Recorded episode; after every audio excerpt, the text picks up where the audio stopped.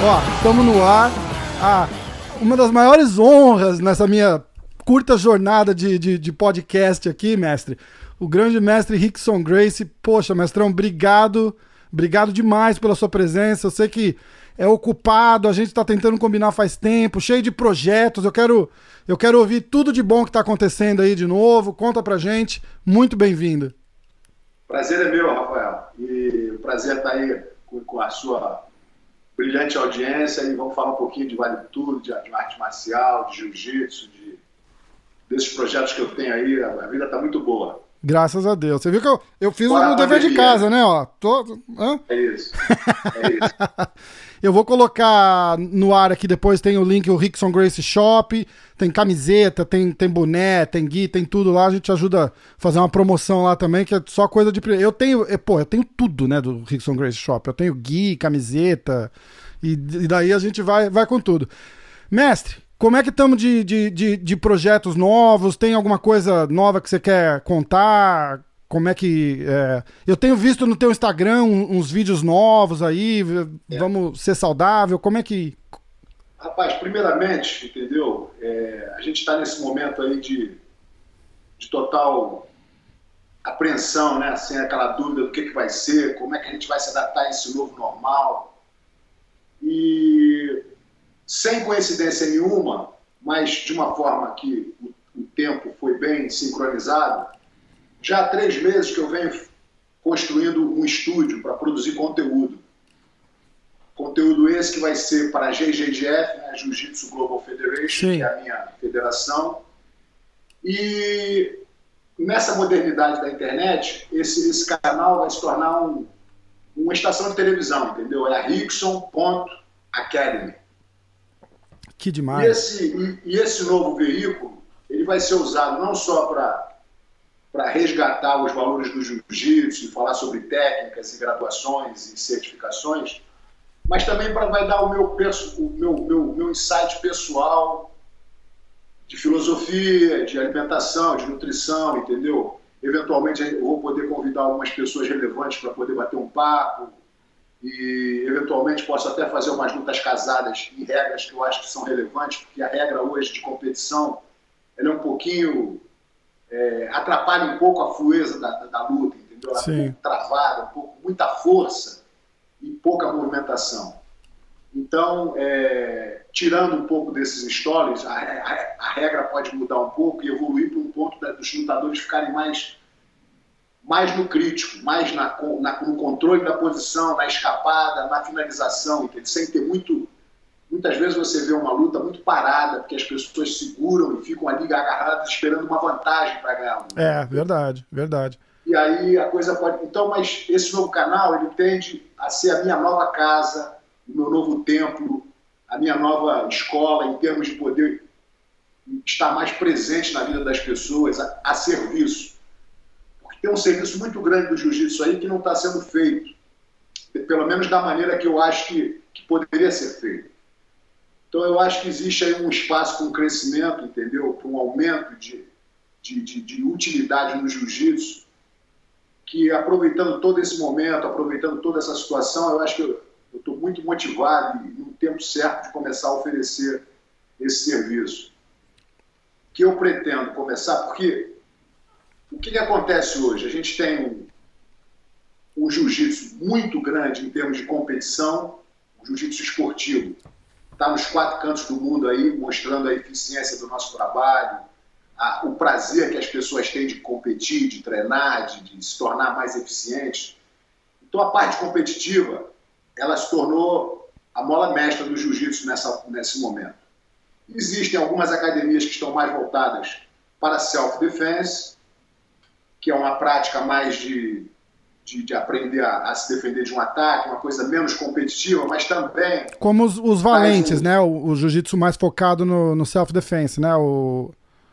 É, sim. Mas com isso dito, a prática do jiu-jitsu para self-defense, ela também envolve o combate. Porque se você faz muito soft, se você faz um esboço do que seria um ataque e não implementa a força, a energia do ataque, aquilo passa a ser uma coreografia que é irrelevante na hora real.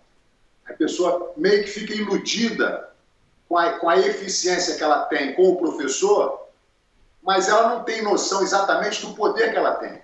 Entendi. E aí fica uma coisa um pouco subjetiva, porque o aluno que faz self-defense, ele teria que fazer self-defense com uma certa competitividade, com uma certa resistência, com uma certa eficiência, para que ele se sinta confortável na hora do self-defense. A hora que for precisar, né? Porque não é. Exatamente. Na hora H ali não tem drill, né?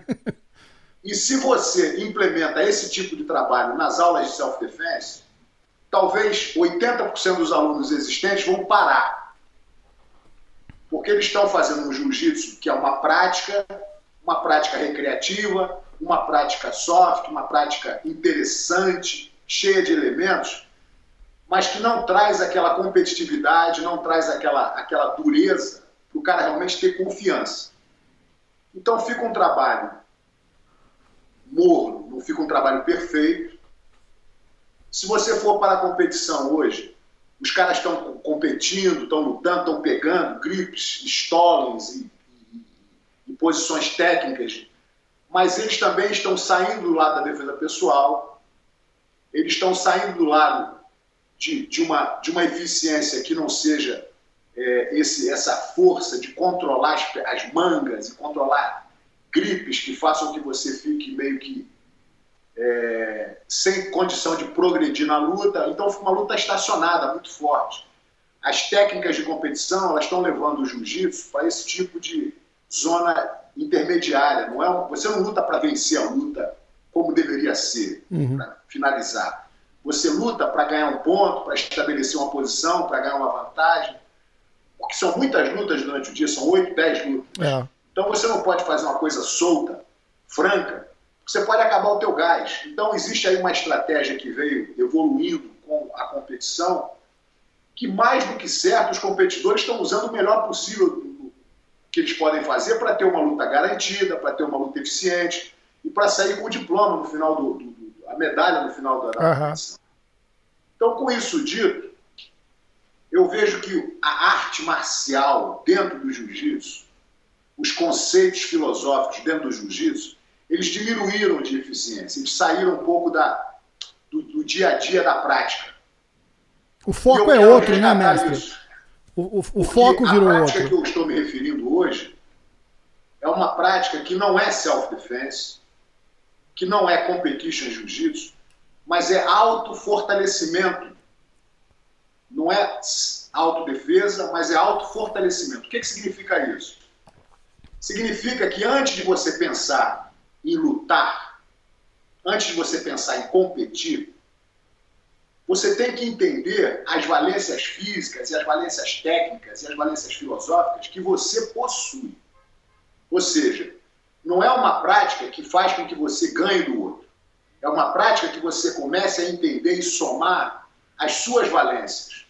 Por exemplo, hoje eu não vejo condições de, de, de dar aula para uma pessoa de jiu-jitsu e não fortalecer a ideia que ele tem que aprender a respirar. A respiração é um fator fundamental para mim como lutador de jiu-jitsu. Desde que eu comecei a minha prática de respiração com 16 anos, são quase mais de 40 anos de prática de, de, de respiração em cima do, do, que eu faço. Ou seja, eu desenvolvi, diante da técnica que eu aprendi, a melhor maneira de relaxar quando eu estou no sufoco, de ganhar gás quando eu preciso, de manter a minha força em high performance por, por muito mais tempo, de controlar minha emoção, de, ser, de, de aprender a relaxar antes de uma luta. Isso tudo é, acontece, não é por mágica, não é porque eu sou forte ou fraco. É porque eu tenho a mecânica certa de, através da respiração, alinhar o meu coração e o meu cérebro. O cérebro e o coração são os únicos órgãos do nosso corpo que têm capacidade de mandar e receber informação. Diferente do, do fígado, diferente do, do rim, que eles têm a função deles, mas eles não recebem influências externas. O coração, quando você fica depressivo, o seu coração sente, o seu cérebro sente. E, e traz de volta, ele traz, ele, ele recruta de você a tua depressão, a tua ansiedade, o teu medo, entendeu? A tua antecipação. Então, o coração, quando ele está desequilibrado, o ideal é você saber respirar para nivelar esse, esse, essa, esse ritmo cardiovascular. Quando você está perturbado, seja estresse, seja fúria, seja ódio, seja raiva, seja emoção que está ali, a respiração vai alinhar isso, vai fazer você ser o melhor possível e controlar essas emoções, porque muita emoção você perde a mão, você perde o ponto certo de fazer. Entendeu? Você pode ter raiva da pessoa, mas não pode deixar essa raiva criar um ódio, criar uma força, uma turbulência que faz você perder energia, faz você perder ação, tempo. Então, a precisão das suas atitudes, elas têm que ter um controle emocional, elas têm que ter uma estratégia, elas têm que ter um timing, elas têm que ter um, uma precisão muito mais do que emocional. Com isso dito, respiração é um, é um processo que você aprende para você. Aí você vai falar, não, eu vou fazer errado, vou fazer assim.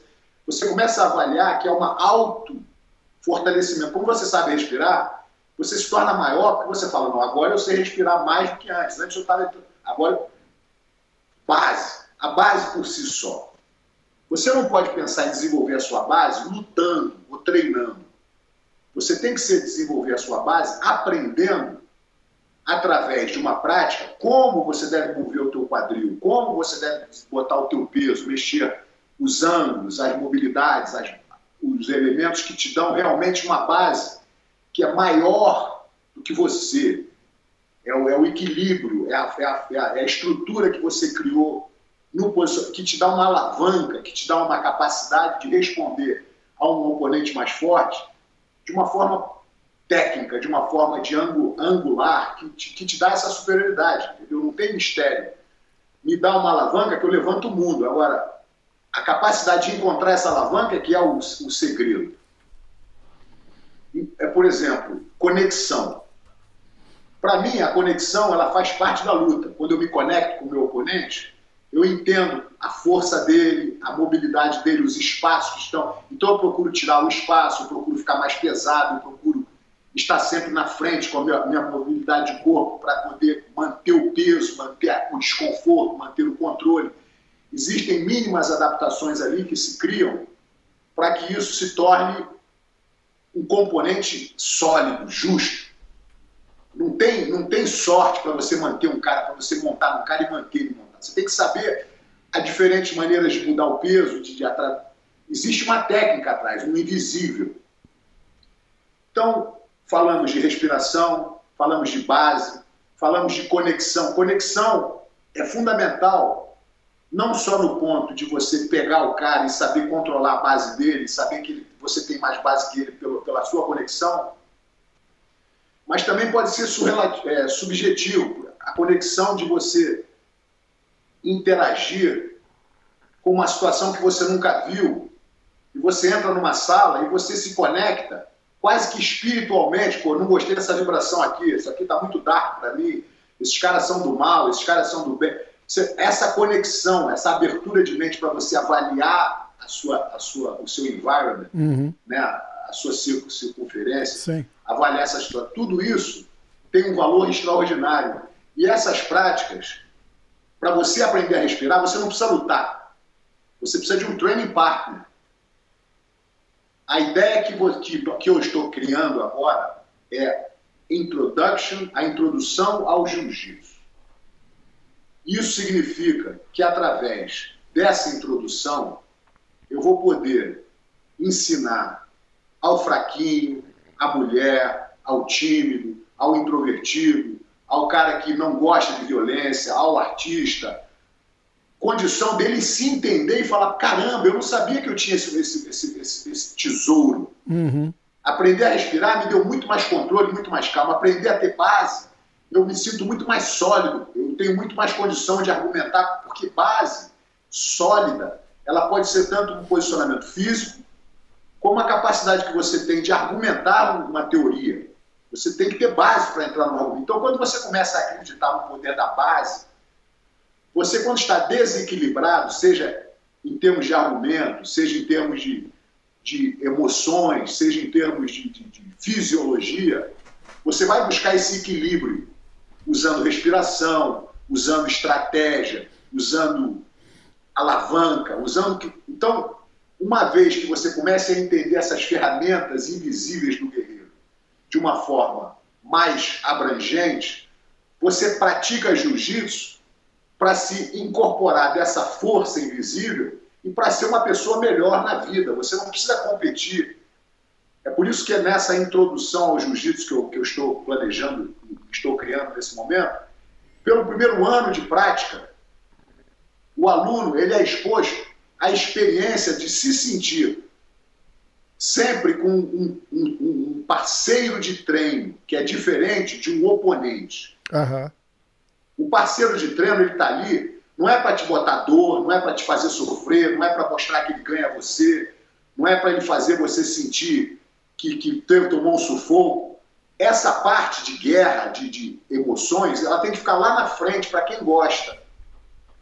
E tem que abrir um campo para todo, porque todo mundo, seja uma, uma enfermeira, seja um médico, seja um policial, seja um advogado, seja um executivo, seja uma senhora, seja um teenager, um garoto, um adolescente, todo mundo quer se empoderar.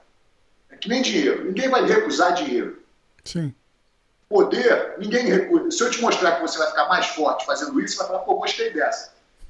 Então, esse processo de aprender se torna recreativo, se torna altamente objetivo para que você se torne uma pessoa mais forte, espiritualmente, mentalmente, fisicamente, mas não traz, nesse momento, nesse período inicial, não traz o desapontamento, o machucado, o ego, a, a situação de que você não está pronto, porque uma vez, uma, uma, coisa você aprendeu o movimento, pô, adorei, mestre, adorei. A outra coisa, no final do treino, eu falo, agora, Rafael, deita no chão aqui, Joãozinho, monta nele, Joãozinho, tenta finalizar, e o Rafael tenta escapar.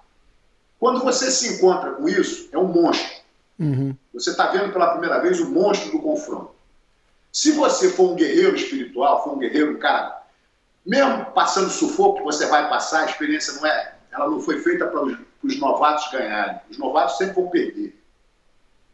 Então, o novato que toma um sufoco, ele vai ficar, ele vai ter que encarar o monstro e vai falar, pô, será que eu Será que eu preciso esse sofrimento na minha vida? Pô, eu trabalho em computador, acabei de torcer meu pescoço, não posso trabalhar. E, pô, eu, eu fazendo um negócio manso, o cara veio com brutalidade, me espremeu.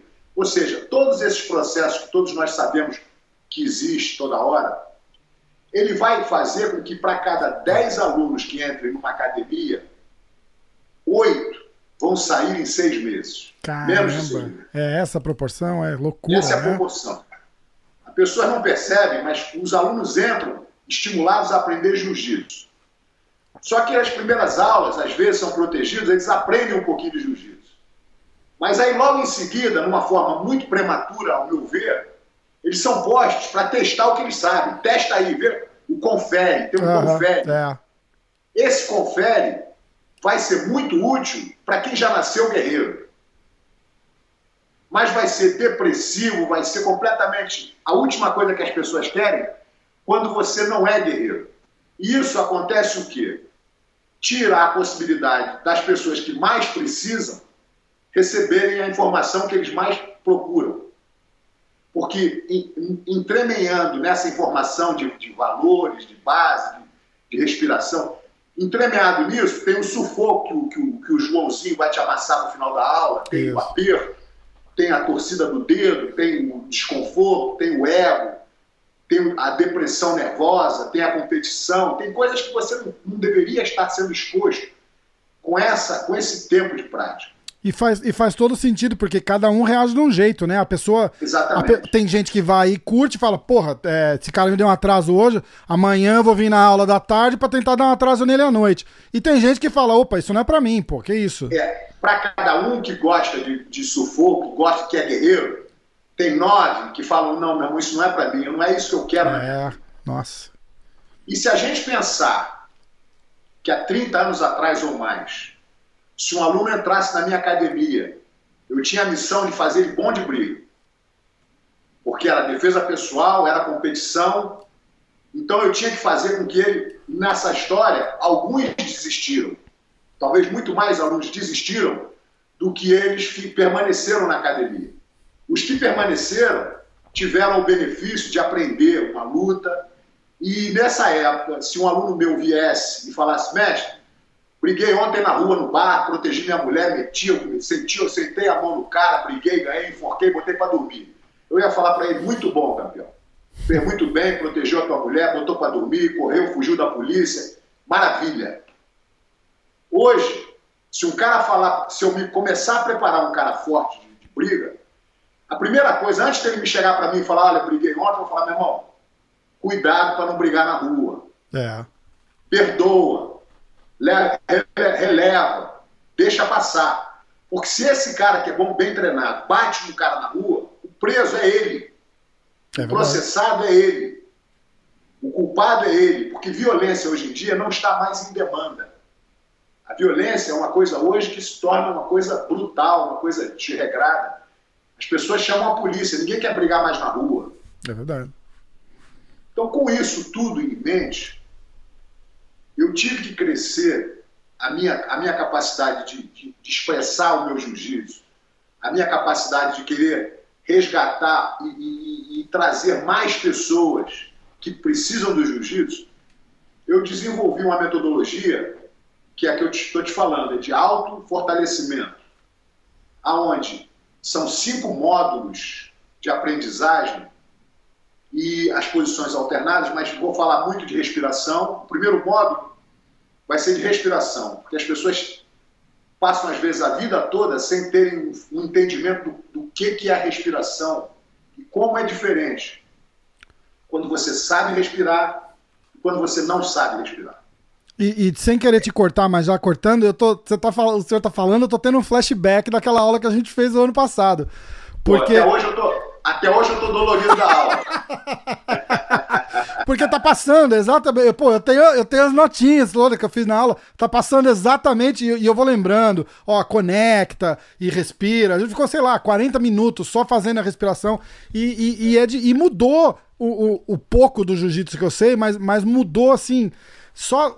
A, a gente teve conversas rápidas, né? Tipo, ó, qual é a sua meta, né, pra essa aula, o que você quer aprender? Eu falei, pô, eu quero aprender o que o senhor acha que é o básico que cada um deve aprender. E, e é, e é isso daí. Eu tô, eu tô muito é. feliz de. Porque, na verdade, não é o que você sabe de jiu-jitsu, mas é como você sente o jiu-jitsu. Isso. Quando você tem um pouco mais de calma espiritual, quando você tem um pouco mais de entendimento, você começa a sentir o jiu-jitsu diferente, de dentro para fora. Você começa a entender que a primeira coisa para você estar tá na tempestade é você estar tá calmo. É. Se você sabe, se você não sabe respirar, o oxigênio não fica, não fica, não fica su suficientemente capaz de te manter a calma quando você aumenta a, a pressão. É, é verdade. E, e você já... pode até continuar lutando, mas você fica mais burro, você fica mais. a cabeça fica tumultuada, as emoções começam. Então, quando você consegue, tecnicamente, fazer uma hiperventilação, você se torna muito mais capaz de controlar o, o, o, teu, o teu, a tua elevação cardíaca, de, de controlar as tuas emoções. Entendeu? Se você não consegue, se não sabe respirar, quando você fica tenso, aquilo fica construindo em você, fica o tempo, você não consegue relaxar e tirar, tirar do sistema. Verdade. E é uma técnica fundamental hoje para os inimigos, porque o inimigo hoje, eu costumo dizer, que o maior inimigo hoje entra bem pelo e-mail. Hoje em dia ainda tem o pior inimigo que está aí pela, pela, pelo ar, aí, é a coronavírus. É, nossa, tá uma loucura. A gente vai falar um pouquinho mas disso. Não só isso, mas são inimigos que atuam no teu psicológico, atuam no teu emocional, atuam na tua claustrofobia, na tua ansiedade, entendeu? São coisas que tiram você do teu sério. E o guerreiro espiritual ele tem que ter ferramentas para lidar com isso. É por isso que a prática que eu visualizo como fundamental para ensinar nos colégios, nas igrejas, nos dinos, para pessoal fazer na praia, para você treinar com a sua filha, ou com seu filho, ou com a sua esposa, que é uma, uma prática de empowerment, uma prática de você se conhecer melhor e saber realmente a sua base, a sua deflexão de energia, a sua capacidade de, que é uma coisa que vai entrando em você, entendeu? E você se desenvolve em todos esses aspectos. Quando você tem essa prática cadenciada, você se torna uma pessoa que se conhece muito melhor. E independente se você vai lutar ou não, você se fortalece, você tem mais condições de ter boas decisões e, e se tornar uma pessoa com muito mais potencial para crescer, para ser criativo, para poder amar, para poder, Sim. inclusive, ter uma, uma, uma força de vontade para poder lutar pelos seus direitos, etc. Verdade, muda, muda tudo, né? Só aquele começo, eu já, eu já começo na, na respiração eh, na hora do aquecimento já, né? Porque já vai, pô, eu sou um cara que treina muito muito pouco, né? então, assim, quando, vou, quando vai treinar, de repente eu já canso logo depois do aquecimento. Aí já vai o, o primeiro treino, o cara já tá respirando fundo e, e aquilo lá mudou, porque eu penso nisso agora. Eu penso, não, então pera, controla. E quanto mais, e quanto mais você começar a usar, porque o segredo da respiração começa com a utilização ou não utilização do diafragma. O diafragma é responsável, o movimento diafragmático é responsável para você ter uma inchar, encher os pulmões de ar completamente ou ficar só na metade. Se você não usa o diafragma, não interessa como você respira.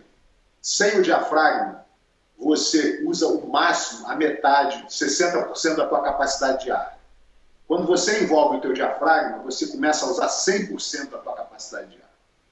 Isso em toda a respiração, em todo, todo a, a, a, a inhale, exhale, né? Isso, expira e inspira. É, inspiração e expiração. Toda, todo esse movimento, cada movimento que você faz, pode ser 40% aumentado. Para te dar mais calma se você precisar, para te dar mais capacidade de continuar no high performance, sprinting. Uhum. Uma das razões, uma das razões que que eu tive sempre muita vantagem com os meus oponentes, não foi só a parte técnica. Foi essa parte de quando eu começar a, a minha luta, eu estava com, com, o coração batendo bem baixinho, porque eu trazia, eu, eu aquecia, botava meu coração a 140 heartbeats, né, batidas por minuto. Uhum. Com cinco minutos antes do, da luta, eu parava, fazia uma respiração para acalmar os meus heartbeats. Então, de 140, 120, em 5, 6 minutos, eu trazia para 65 batidas por minuto. Uau! E aí eu mantinha essa batida lenta, tum, tum, e ia para o ringue super quente, mas ao mesmo tempo um coração quase em, em, em slow motion. O corpo praticamente em repouso, né? Exatamente. Aí quando a, a luta começa, eu já tinha na minha cabeça que era pisar no acelerador, meu irmão, e, e pé no acelerador o tempo todo. Demais. Então, quando eu fazia força, o cara que é o meu oponente, que já começou lá com 90, 95, uhum. tá ali do outro lado cheio.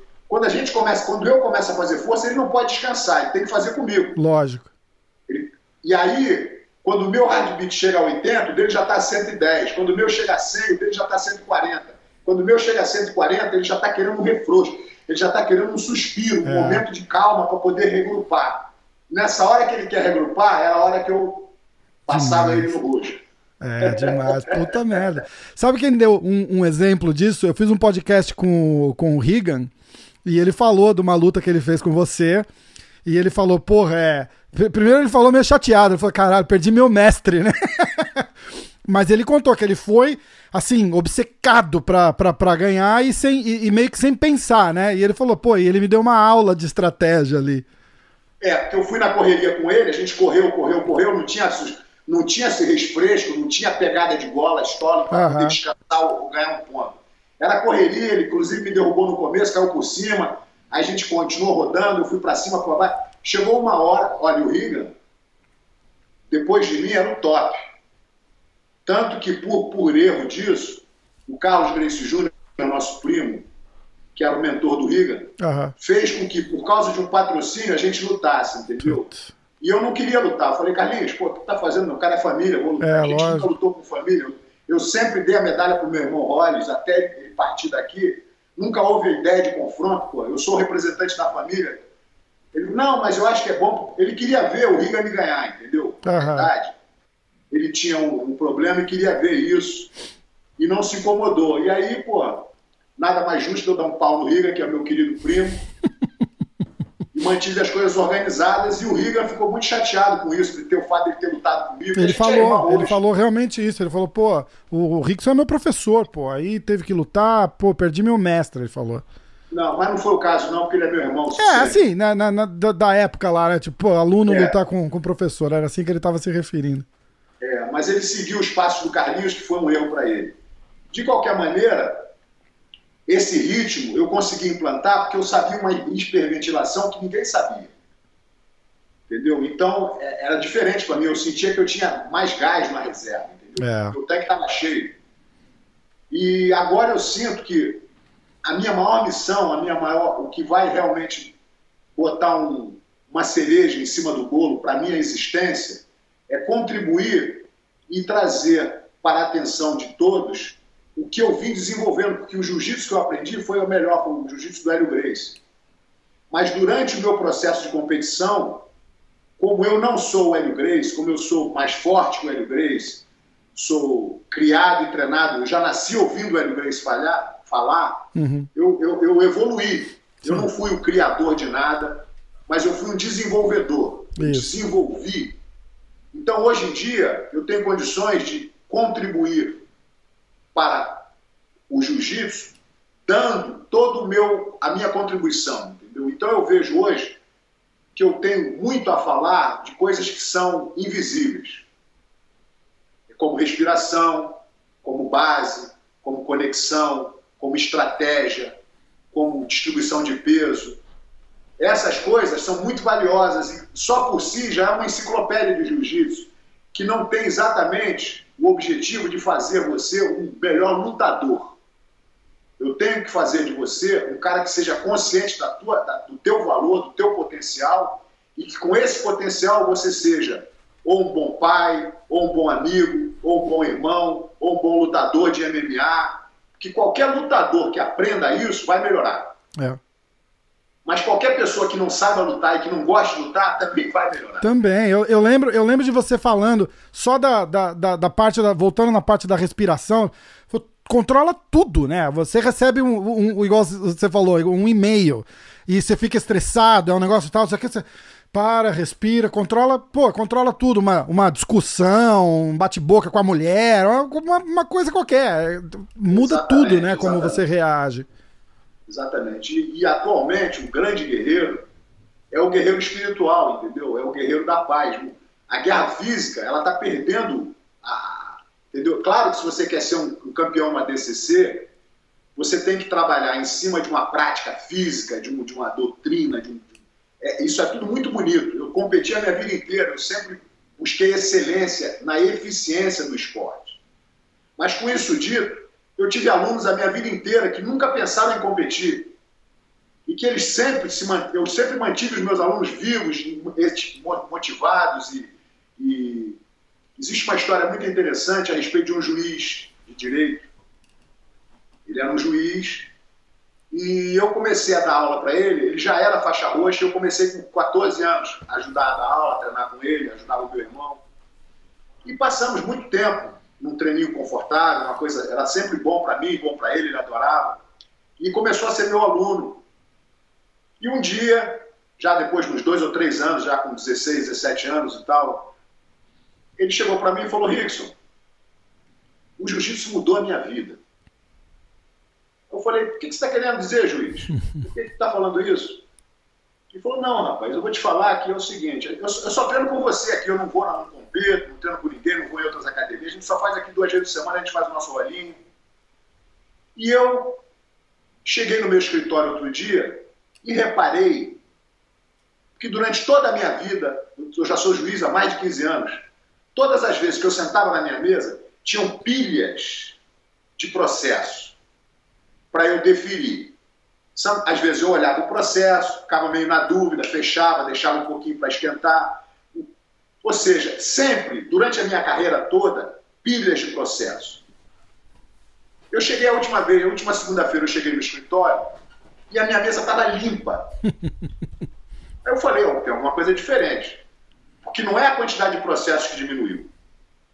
Foi a minha paz espiritual e a minha capacidade de julgar com convicção, com paz no coração, e imediatamente analisar e falar, não, esse cara aqui está devendo, meu irmão, culpado. Esse aqui uhum. ficou mais fácil para mim julgar porque eu me sinto mais confiante, me sinto menos inseguro, me sinto mais conectado com a realidade do problema aqui e estou dando meu aval de eu sou responsável, sou, eu sou mais responsável, sou melhor responsável das minhas atitudes, porque eu estou mais poderoso, eu Sim. estou mais confiante.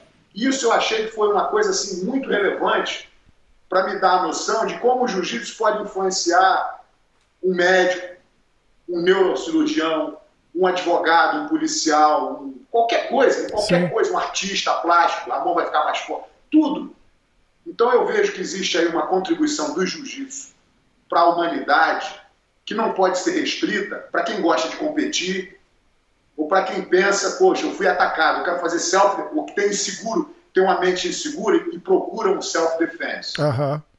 Coisa tem que ser muito mais complexa, entendeu? É verdade. Então eu estou feliz da vida de, através dessa da Rickson Dodge Academy, poder oferecer esses módulos de fundamentals não só para uma prática franca e aberta para todos, mas também para orientar os professores, para eles terem condições de acessar alunos muito mais frágeis, alunos muito mais necessitados dessa força invisível. Porque ensinar um cara grosso, cascudo, duro, duro, e o cara já é um campeão de natureza, ele já vem para você com metade pronta, ele já vem com a metade. Aí você vai burir um pouquinho, manda, manda ele terraça, manda ele explodir, manda ele fazer força, aí vira um campeão. Uhum. Mas esse é o mais fácil. Eu sempre gostei de fazer os meus fraquinhos se tornarem campeões. Sim. Entendeu? E isso aí é, uma, é um processo que vem de muito tempo comigo, porque quando eu comecei a competir, eu adorava competir. Aí, a partir dos 13, 14 anos, eu precisava de um dinheirinho extra, comecei a ajudar meu irmão Rório a dar aula e virei o cobaia dele. Ele bota Rickson, dele, João, bota. Como é que essa. Eu virava um guinea pig ali da. Um pouquinho da Índia de, de mostrar, uhum. de ficar ali de boneco, rolando, e aprendendo ele a dar aula, ficava ali. E foi muito bom para mim. Aí um dia eu cheguei pro meu pai e perguntei, mestre, chamava ele de professor, professor, é... como é que eu faço para ser o melhor professor? Ele falou para mim, olha, se você quer ser um bom professor, você ensina o aluno a técnica que você sabe para ele executar com perfeição. Se você quer ser um excelente professor, você tem que ver o que, que o aluno precisa aprender. Com, essa, com esse conselho, eu passei a me transformar num, num, num, quase num psicólogo, porque eu queria ver o aluno, eu queria entender se ele é tenso, se ele é lerdo, se ele é calmo, se ele é passivo, se ele é nervoso, se ele é agressivo, se ele é claustrofóbico. E de acordo com o que eu pudesse capturar da essência desse aluno, pois esse cara é nervoso. Fica calmo, irmão, não fica nervoso, não, fica, não faz mais devagar, tá muito rápido. Se o cara é bobão, é lerdo, acorda, meu irmão, vamos levantar, rapaz, reflete aqui, bota. E fazia o cara entender o reflexo dele de uma forma mais dinâmica, uhum. mas baseado na necessidade do cara. Tanto que, às vezes, numa aula de grupo, que eu tecnicamente estou mostrando a mesma posição, para uns eu vou falar, meu irmão, não fica mole aí não, acorda, levanta. Você não, você está muito tenso, bicho, relaxa um pouquinho, solta um pouco, mexe o quadril com mais. Ou seja, o conselho é diferente, porque eu sinto a necessidade desse que é tenso, relaxar, e desse que é abobado, lerdo, calmo, acordar. Sim.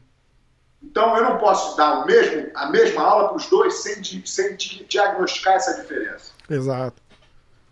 Então, esse processo de, de jiu-jitsu de auto-fortalecimento é um jiu-jitsu voltado para o aluno, voltado para ele entender e começar a sentir o potencial que ele tem antes de botar na prática da luta. Esquece a luta. Pensa na tua base, meu irmão. Se o cara quiser te empurrar, se o cara quiser te ah, tá caindo, não, tá mole. Aqui, ainda isso. Pensa em você bloquear alguém. Pensa em você deflectar em uma energia. Que aí você vai começar a se posicionar melhor, a entender melhor o posicionamento do teu quadril, da tua mão, do teu peso, da tudo, do teu.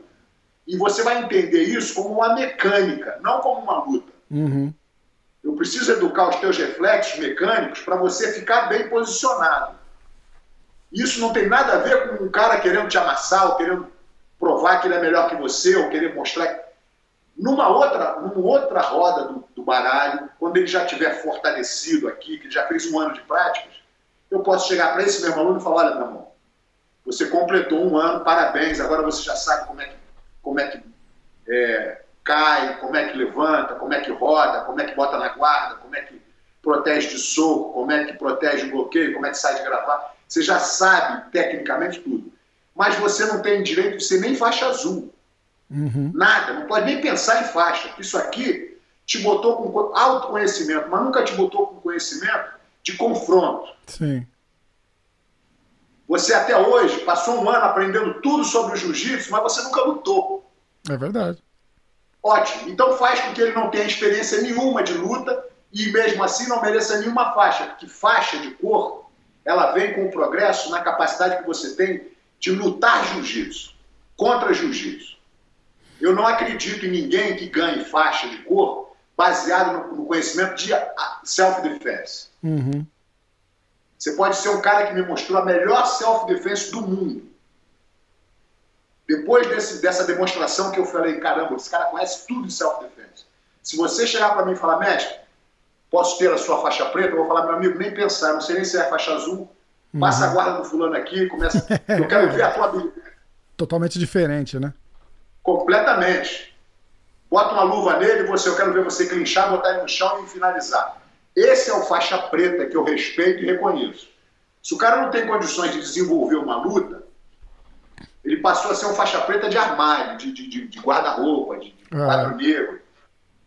E as pessoas não podem ser induzidas a uma prática de self-defense acharem que vão ganhar faixa. Ou seja, esse, essa introdução ao jiu-jitsu dá ao cara a chance de entender o que é o jiu-jitsu, se tornar físico, de perder peso, de ficar mais forte, de ter um bom humor. Não é uma aula parada, não é uma, é uma aula corrida, é uma aula onde todo mundo. Né? No final da aula você está. Uhum. Entendeu? E é muito bom, mas não te dá competição, não te dá faixa. A partir desse final, quando acaba esse ano, eu chego para o aluno e falo: meu amigo, parabéns, você completou o primeiro ano. Você pode continuar fazendo isso para você se manter em forma, para você se manter conectado com o teu próprio espírito, de, com o teu próprio jiu-jitsu invisível, ou você pode passar para esse outro patamar aqui, que é o jiu-jitsu competição, onde você vai ter, para cada faixa que ser testado, para cada faixa você tem número de técnicas em cada posição, você tem que saber pelo menos duas maneiras de passar a guarda, você tem que saber pelo menos duas maneiras de raspar, e vai assim por diante, numa cronológica para te dar condição técnica e condição de eficiência. O teste de faixa azul ele tem que se mostrar equilibrado com outros faixa azul, passando, defendendo, bloqueando. Se ele não tiver esse tipo de, de equilíbrio, ele não é um faixa azul. É verdade. E aí vai para faixa roxa, faixa marrom, faixa preta já para aqueles que gostam de competição. Aquele que não gosta, ele pode chegar e falar, mestre, é o seguinte, eu não quero me machucar, eu sou músico, entendeu? Eu não gosto de lutar, mas eu adoro fazer essas, essa aula de auto-fortalecimento. Muito bom, vamos chegar aqui, fazer um bom, um bom é, aquecimento, depois você treina o teu time. E a beleza dessas aulas de, de introdução é que se você é um faixa branca,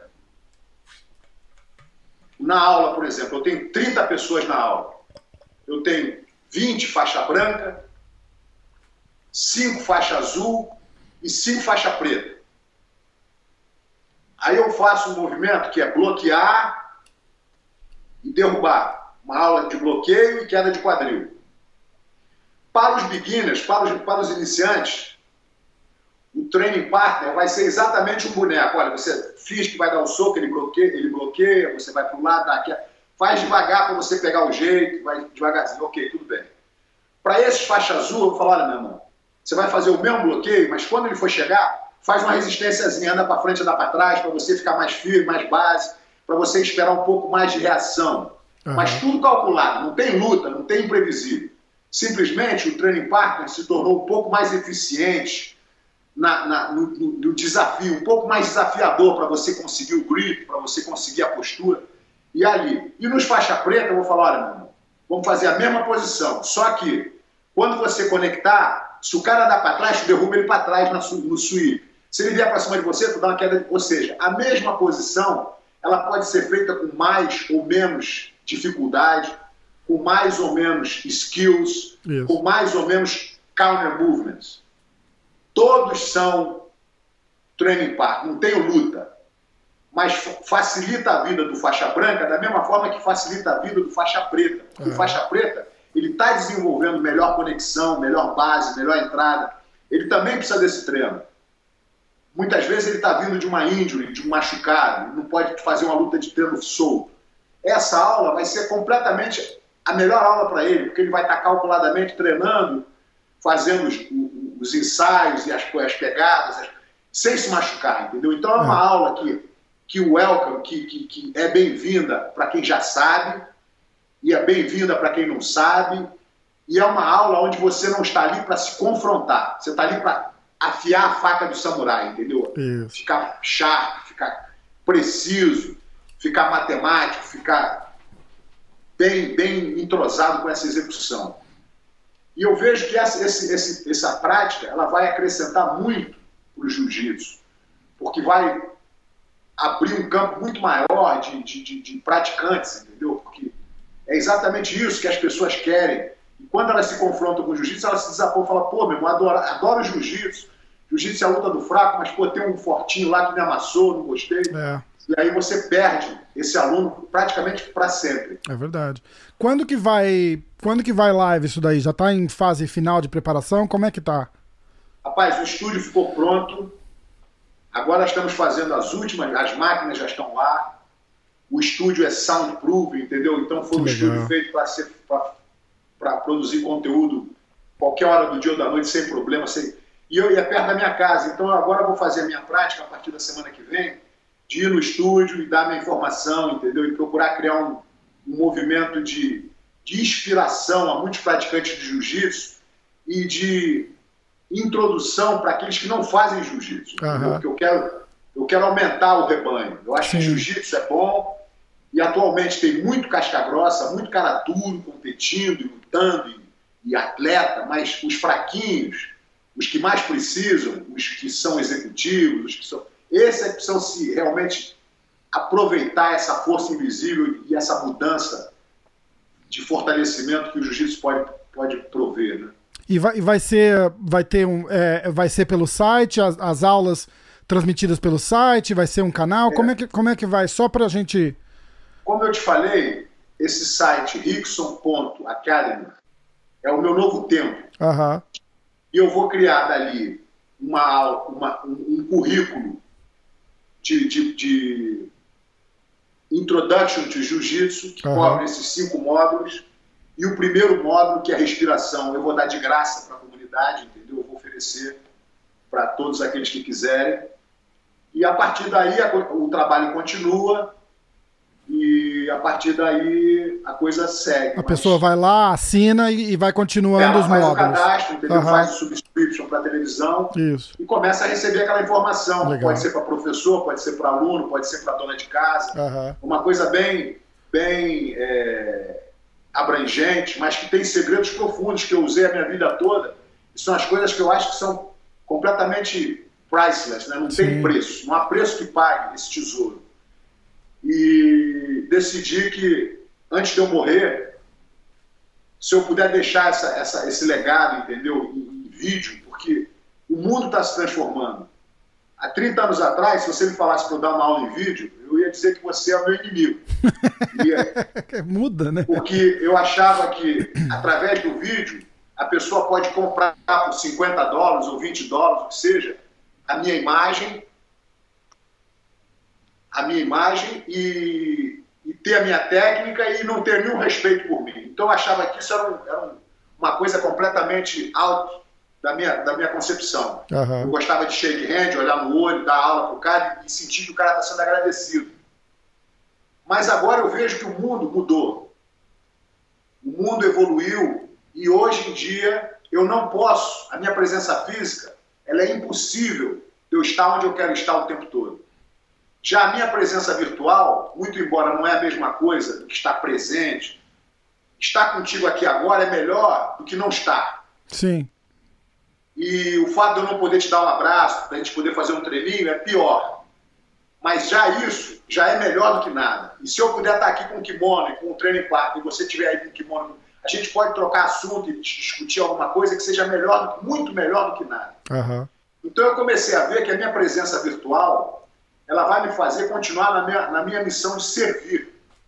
Porque eu acho que o serviço é o que me faz feliz, é o que me faz em conexão com o universo. Se eu só recebo, recebo amor, recebo dinheiro, recebo gratidão, recebo carinho e não dou nada, fica uma coisa unilateral.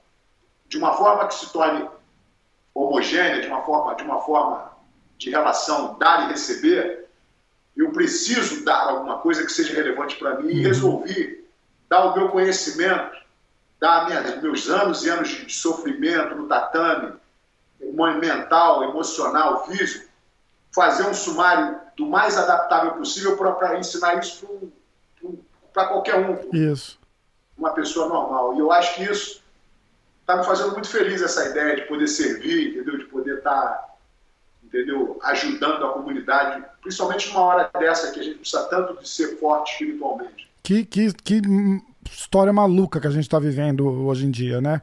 Eu tô, eu tô aqui em Nova York, é o, acho que é o, o pior ponto do planeta agora para para ficar em termos de, de, de, de, Covid e tal. Como é que você vê tudo isso? Você é um cara que tá sempre muito ligado à natureza e, e, e tá sempre andando. Pô, ter que ficar em casa trancado deve ter te deixado meio maluco, né, mestre? É, eu acho que, como todo inimigo com potencial desse, tem que ser respeitado. O respeito é uma coisa fundamental para você não underestimar, né? não, não, não, não achar que o negócio é mais forte. Não, o negócio é sério, o negócio pode levar vidas de pessoas que nós amamos, entendeu? O negócio é, é, é a gente não tem vacina, ou seja, existe um momento aí de, de, de medo real. É.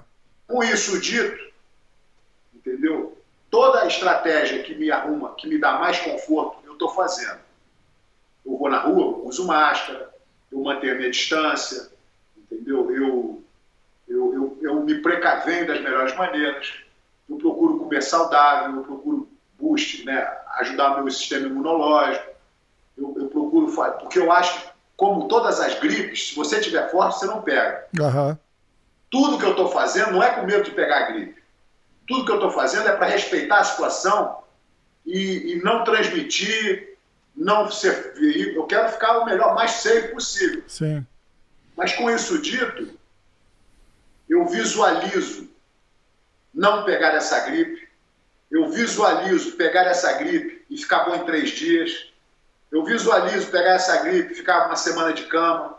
Eu vou visualizando até chegar e ficar entubado no hospital. E, evidentemente, isso pode me levar nessa vida. Então, dentro da minha visualização, eu não estou com medo e espantado de nada disso que possa acontecer. É parte da vida, é real, eu posso, daqui a uma semana, estar tá entubado no, no, hospital aqui no UTI. É possível? É. Mas eu não vou estar, porque eu não vou, não vou me expor, não vou. Então eu, eu inteligentemente tracei uma estratégia para conviver com o problema. É. Agora, tudo faz parte. Os, os, as ferramentas invisíveis do guerreiro. Paciência. Que diferente de ser passivo, a paciência, ela te dá um momento chave de você atuar. Fica paciente, que, pô, não tem o que fazer, meu irmão.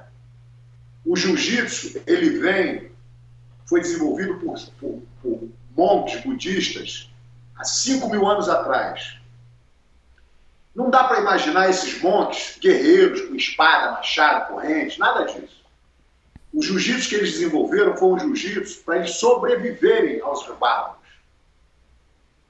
daria habilidade para eles, a mobilidade deles escaparem de um ataque, daria capacidade para eles respirarem no canudinho embaixo da água, esperar o exército passar, para depois ir embora para a montanha, capacidade de camuflagem. Isso tudo é técnica de guerra. Não estamos falando aqui de briga, soco na cara, uhum. espada. um, um, quando você fala de um monk guerreiro, é um monk que sobrevive de um dia para o outro, para ele poder continuar pregando a, a, sabedoria dele. É um monk. Como é que É, o monk é sobrevivência, né? Exato. Então, para ele, vitória representa mais um dia vivo. Então, essa relação que, que a gente tem que ter com a guerra, com a situação, não é simplesmente ficar nervoso, pô, eu vou sair na rua, mostrar que eu não tenho medo, tira a máscara, bate, porra, quero, foda-se o vírus. Não é nada disso. É. A ideia que a gente tem que ter é respeitar o vírus, fazer a estratégia certa, esperar uma vacina, esperar o que seja, ficar forte dentro de você e continuar vivendo a tua vida, entendeu? Hoje em dia o meu jiu-jitsu é com a minha esposa aqui em casa, vai ser pela internet, vai ser. Espero, very soon, voltar para as academias, treinar, seminários, etc. Mas isso nunca mais acontecer, não quer dizer que eu esteja morto. Claro. Não quer dizer que eu vou me matar por causa disso.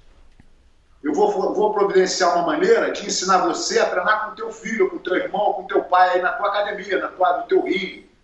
E ver vocês treinando pela internet vai ser melhor do que ver vocês no sofá tomando cerveja. É verdade. A gente se adapta a tudo, né? Tudo a gente se adapta, né? É o- Então a grande, a grande mensagem hoje em dia é a gente, com respeito, se adaptar com estratégias novas, entendeu? Se adaptar com o momento, com a ideia, com a emoção. Tudo tem que ser uma coisa que a gente se reinventa é. e começa, porque se você for pensar em business, em negócio, há 20 anos atrás tinha aquelas lojas blockbuster Pois é. de DVDs. E, eram, pô, antigamente você queria, ah, vou, vou no blockbuster para alugar um CD para voltar para. Hoje em dia esse blockbuster não existe mais. Pois não se é. fala mais nisso. A, a- a maneira com que a música, que os vídeos. Hoje tem Netflix. Ou seja, eu não sei como é que esse, essa anormalidade vai levar as academias de jiu-jitsu, a situação de, de público, de crowds e de eventos. Eu não sei, a gente não sabe. Se Deus quiser, vai voltar ao normal. Mas se não voltar, é importante que você já tenha uma inspiração, uma maneira de reagir, uma, invenção, uma evolução, entendeu? Pô, antigamente a gente saía na rua com um revólver na cintura, hoje em dia você sai na rua com um celular na cintura. É. Entendeu? E aconteceu alguma coisa, vai no celular, liga a polícia. liga- Ou seja, a tecnologia, a informação, a robótica, a internet, são coisas que estão mudando o mundo e a gente tem que meio que se adaptar. É verdade. É verdade. E com, e com- e com isso dito, meu irmão, eu acho que é, existe um, um novo jiu-jitsu a ser praticado, entendeu? Um jiu-jitsu que, que, que tenha um acesso muito maior às pessoas no dia a dia, entendeu? Uhum. Porque o jiu-jitsu que a gente está acostumado a fazer tem esse afeto. Mas tu tem que treinar duas horas, estourar a orelha, fazer, treinar, fazer, fazer, e volta para casa como um rei. Mas isso não é para qualquer um. Então a gente tem que formar, reformatar um jiu-jitsu que seja para motivar as pessoas que mais precisam. Entendi. É, é, é, eu, eu tenho feito isso. Eu botei uns tatame na garagem aqui de casa, pus uma televisãozinha e tô na, na Galler lá. Tem o teu curso lá também de, de self-defense, que é o, o, o do Renzo, né? E, Exato. ó, vamos ficar ligado quando, quando tiver ao vivo o site, me fala que eu, que eu, que eu quero ser o, o- um dos primeiros a ajudar a divulgar. A hora que tiver, a hora que tiver a equipe, A rolando. equipe está toda trabalhando duro, a gente está acabando de formatar a parte técnica para poder editar os vídeos, porque os e-mails é filmado aqui, é mandado para o editor, depois É, a gente está acabando de, de, de- formar esse, esse- essa estrutura é, de, de tecnológica Aham. e, e vamos começar a oferecer isso, rapaz. Eu acho que isso vai ser vai ser uma coisa que sensacional. vai fazer bem para mim e espero que ajude todas as pessoas. E é, e é engraçado porque tem- deve ter uma demanda absurda, né, mestre? Do- de conteúdo seu, eu tô dizendo, né? É, porque o, o- o pessoal, o, o fã, é, é bom, eu, eu vejo por mim, assim, todo mundo que eu, que eu, que eu falo, que eu treino de, de mestres graduados, a colega faixa branca, faixa azul e tal, e, e é, é todo mundo com aquele com aquele mesmo senso, assim, sabe? Do, do ó, pô, o, o Rickson, pô, não, o Rickson, o Rickson é o Rickson. E, e todo mundo quer aquele conteúdo e o pessoal fica muito carente, porque você, como eu já tinha falado antes, você é um cara, você é um cara reservado, né? Você escolheu um estilo de vida diferente de, de academias e, e aparições e não sei o quê, e eu acho que isso deixou o, o pessoal mais ansioso pra ver é, conteúdo e, e, seminários e tal. É, é, é, um, é um approach diferente, né? É a história do menos é mais, né? É, então, mas é verdade, mas é verdade. Pô, quem. É, quantos vídeos do, instrucionais do Rickson Grace tem na rua aí? Pô, não tem nada. Tem, tem aquele curso na Galler, que eu já vi dez vezes. E, e, e, aí a gente fica sempre mais, né? Sempre mais, sempre mais. O curso da Galler ele foi, foi elaborado, o curso que a gente fez para a Self Defense Unit, ele foi elaborado para representar a Self Defense programa que foi feito pelo mestre Hélio Grace. Então, estão ali as fotos, não, não é uma, uma, cadência de aula, não existe um ritmo de aula, é mais uma introdução à self-defense, mais para professores, para as pessoas que praticam, ficarem mais azeitadas com os detalhes, com os pequenos detalhes que estão ali demonstrados. Isso. Mas o que vem agora, daqui para frente, primeiro vai ser a introdução ao jiu-jitsu.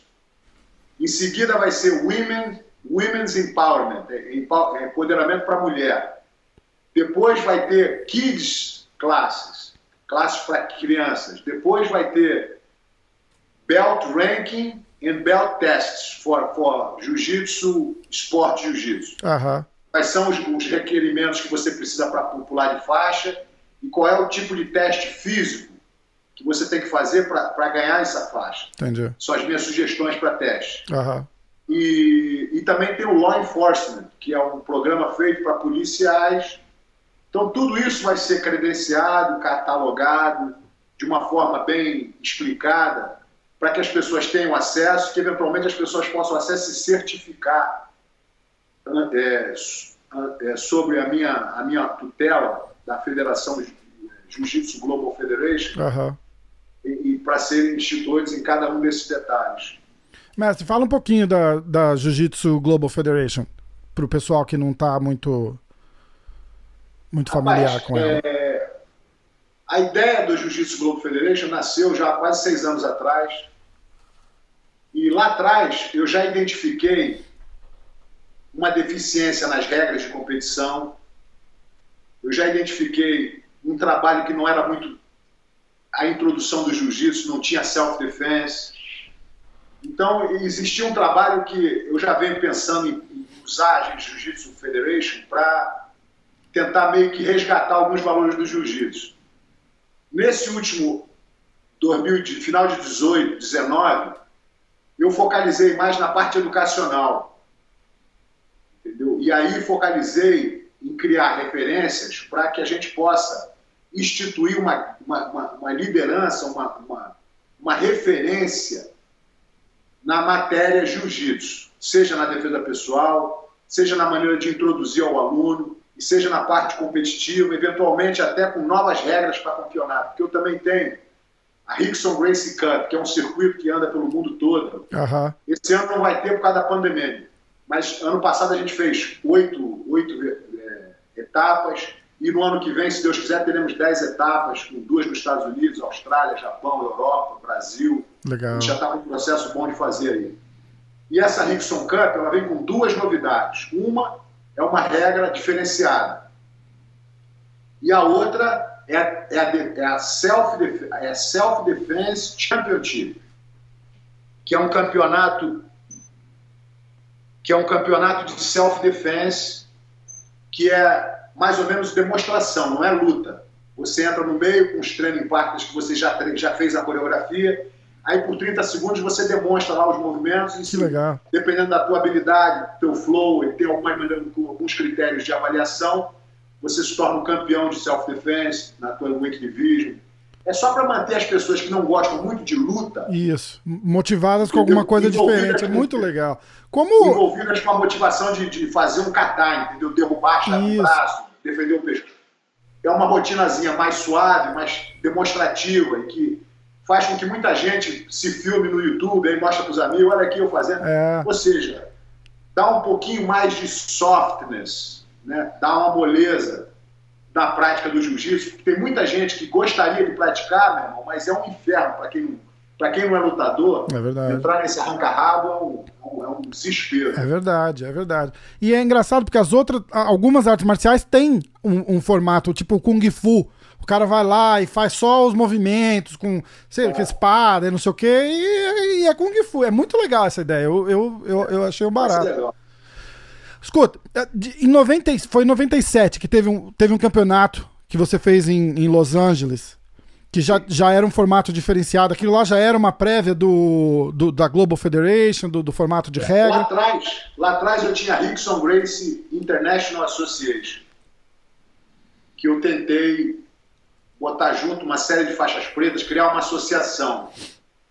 Que na verdade não foi exatamente o que eu estava esperando, porque quando você bota muita gente trabalhando, no caso, para você, existe o ego, existem umas certas coisas que o cara ele quer meio que voar sozinho, ele quer ter um atenção. Então, devido a alguns tipos de, de, desalinhamento, eu desisti da associação, achei que a associação era uma coisa. Eu não gosto de ser tirano, entendeu? Eu gosto uhum. de ser um líder. A minha liderança é baseada no amor, baseada no bom senso, baseada. Entendeu? Eu não quero ser um, um tirano, faz o que eu faço, vai de desse jeito. Então eu senti que na minha, na minha flexibilidade eu não estava feliz do jeito que estava, eu desisti.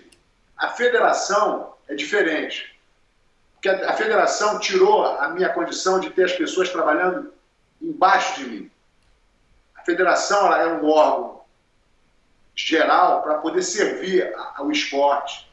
Então tem esporte commission, tem, tem guidance para professor, tem certificado qualquer professor é, com diploma, eu posso validar o diploma dele.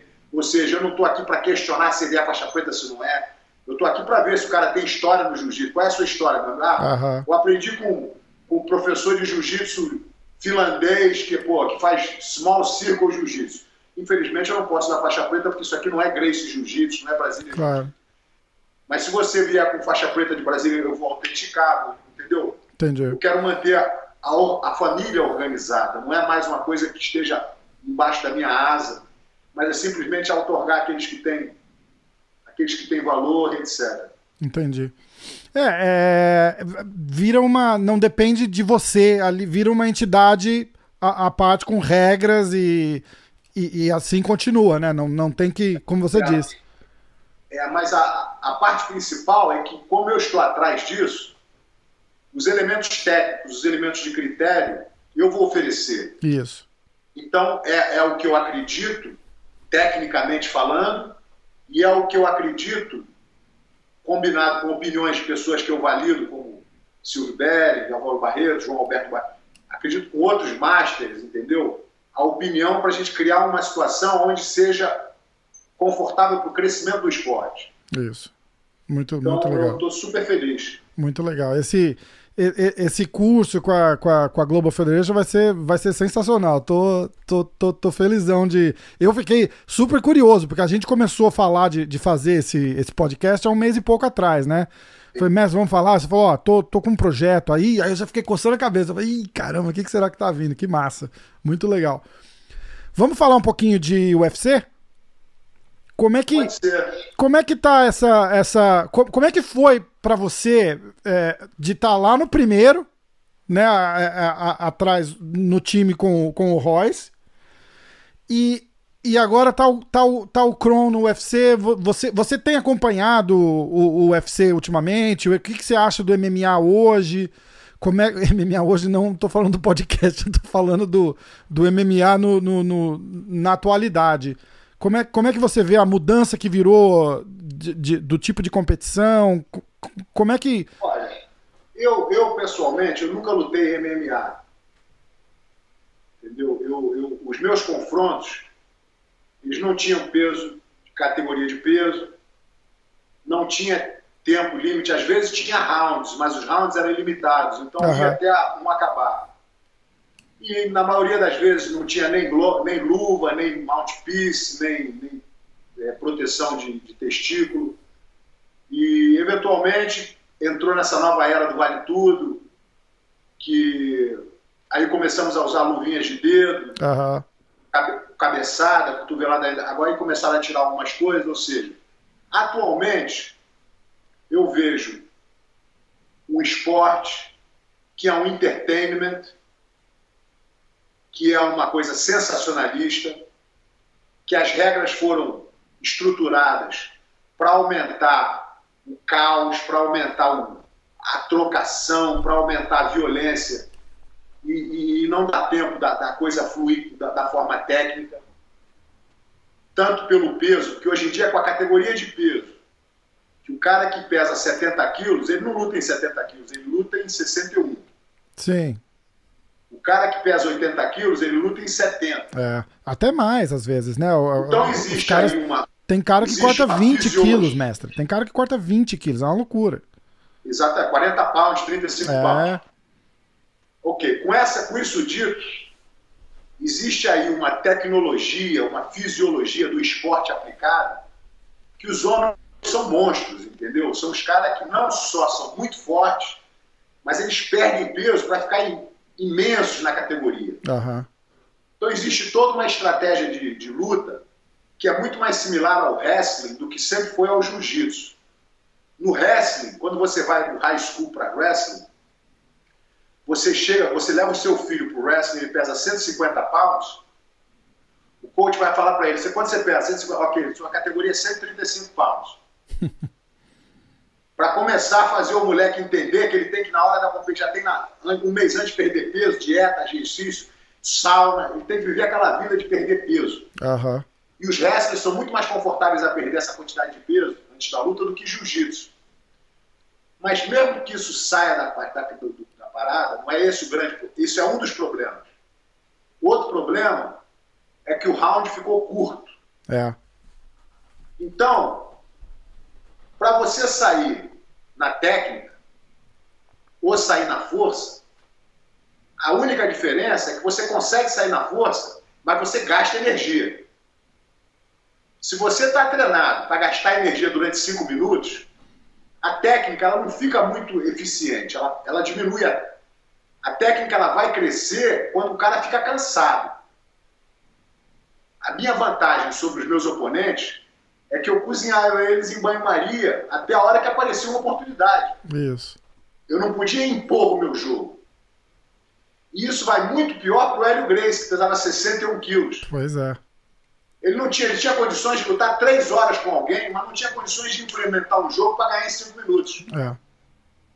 Ou seja, eu sinto que o, o, o MMA hoje é um esporte de alta precisão, de alto treinamento, de alta dedicação, violento, agressivo, mas a técnica está diminuída. Mas a capacidade estratégica está diminuída, porque você tem que se impor em cima da força do oponente. E com isso dito, eu fiquei meio que mais como, como witness, mais como testemunho ocular dos fatos, do que praticamente me transformar hoje num expert em MMA. Uhum. Entendeu? O MMA hoje eu observo com, com, com restrições.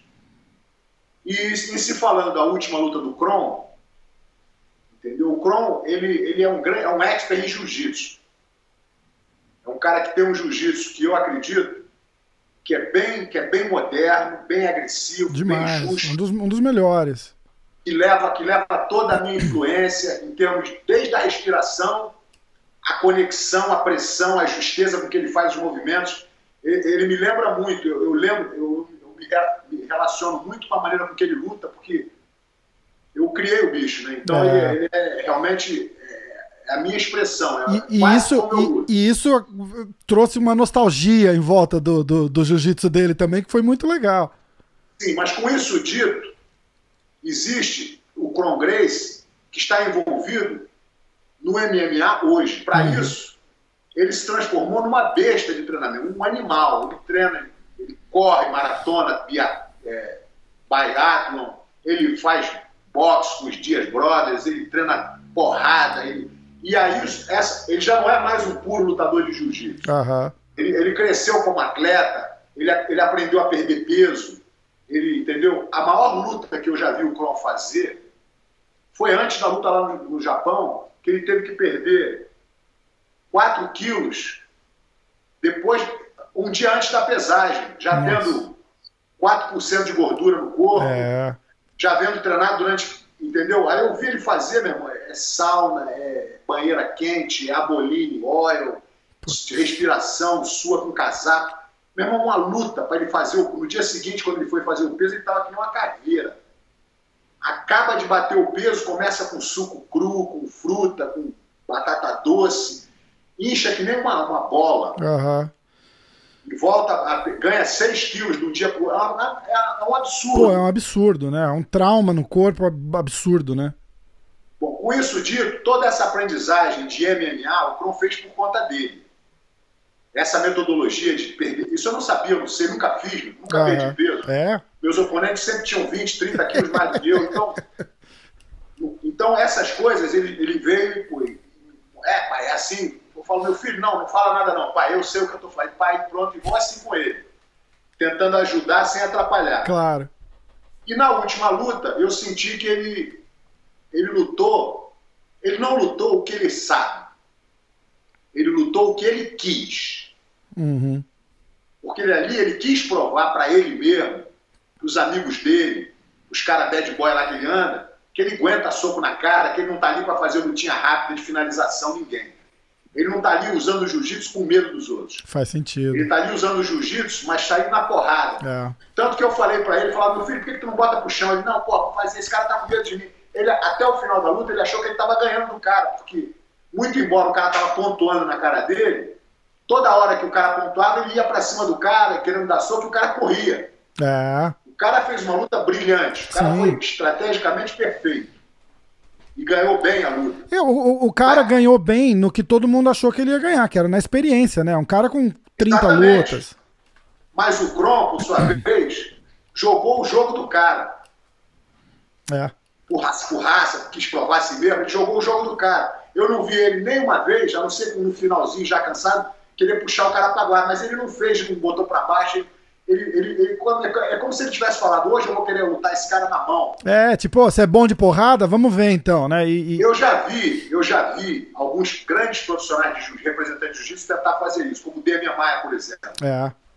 Logo nos primórdios do Demian Maia, ele era grande lutador de jiu-jitsu, finalizava todo mundo. Aí teve uma hora que ele começou a aprender boxe, e teve uma particular, uma luta particular, que eu inclusive falei com ele depois da luta, que ele falou para mim, mestre, eu quis provar a mim mesmo que eu, trava, que eu trocava em pé com esse cara, meu irmão. É foda. Entendeu? Ele chega uma hora que você quer se provar.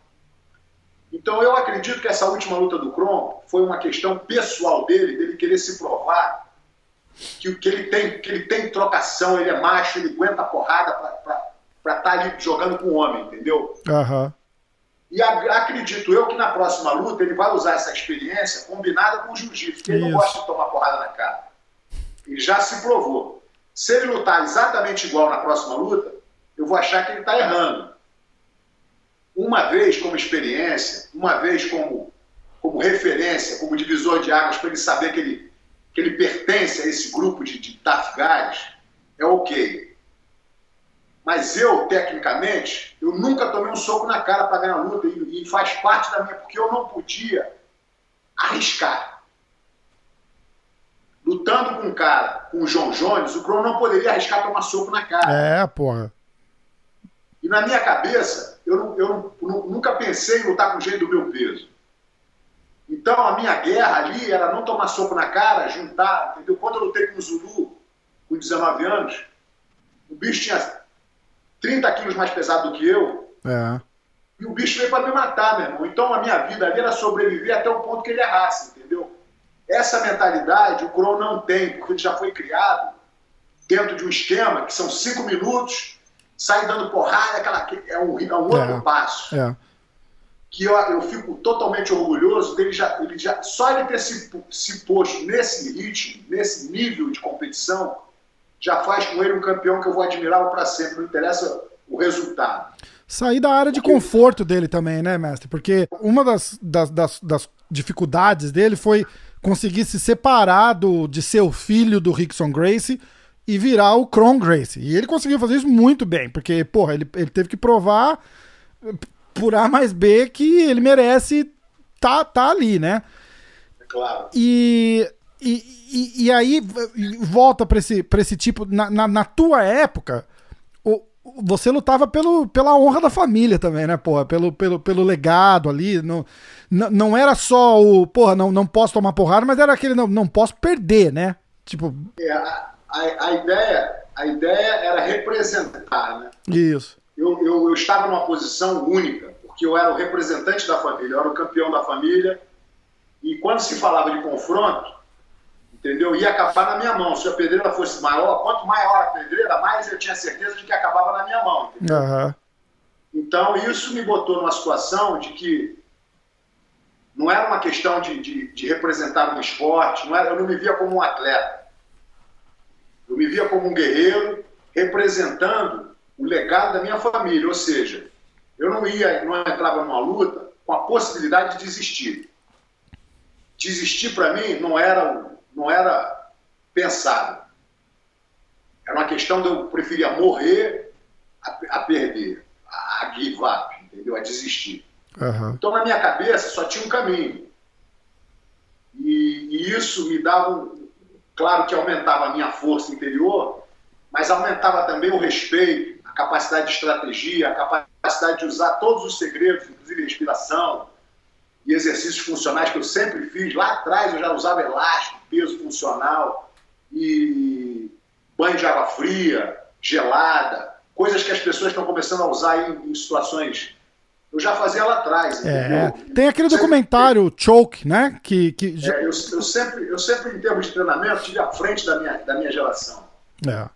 E ginástica, é, bioginástica, fazia muita coisa que eu achava que me ajudava no jiu-jitsu. Isso. Movimento, muito movimento também, né? É, de, de, de, de, Só de. O que os caras faziam. Porra, hoje tem coach de movimento. Já viu? Aquele, o, o, o McGregor tem um cara que só trabalha com ele na movimentação, mas não é movimentação para luta, é movimentação do é, corpo, né? Habilidade mecânica. Isso, é, isso. Desenvolver a, a fisiologia de, de, de exatamente. Isso. Isso eu sempre fiz com o meu mestre Orlando Cândido.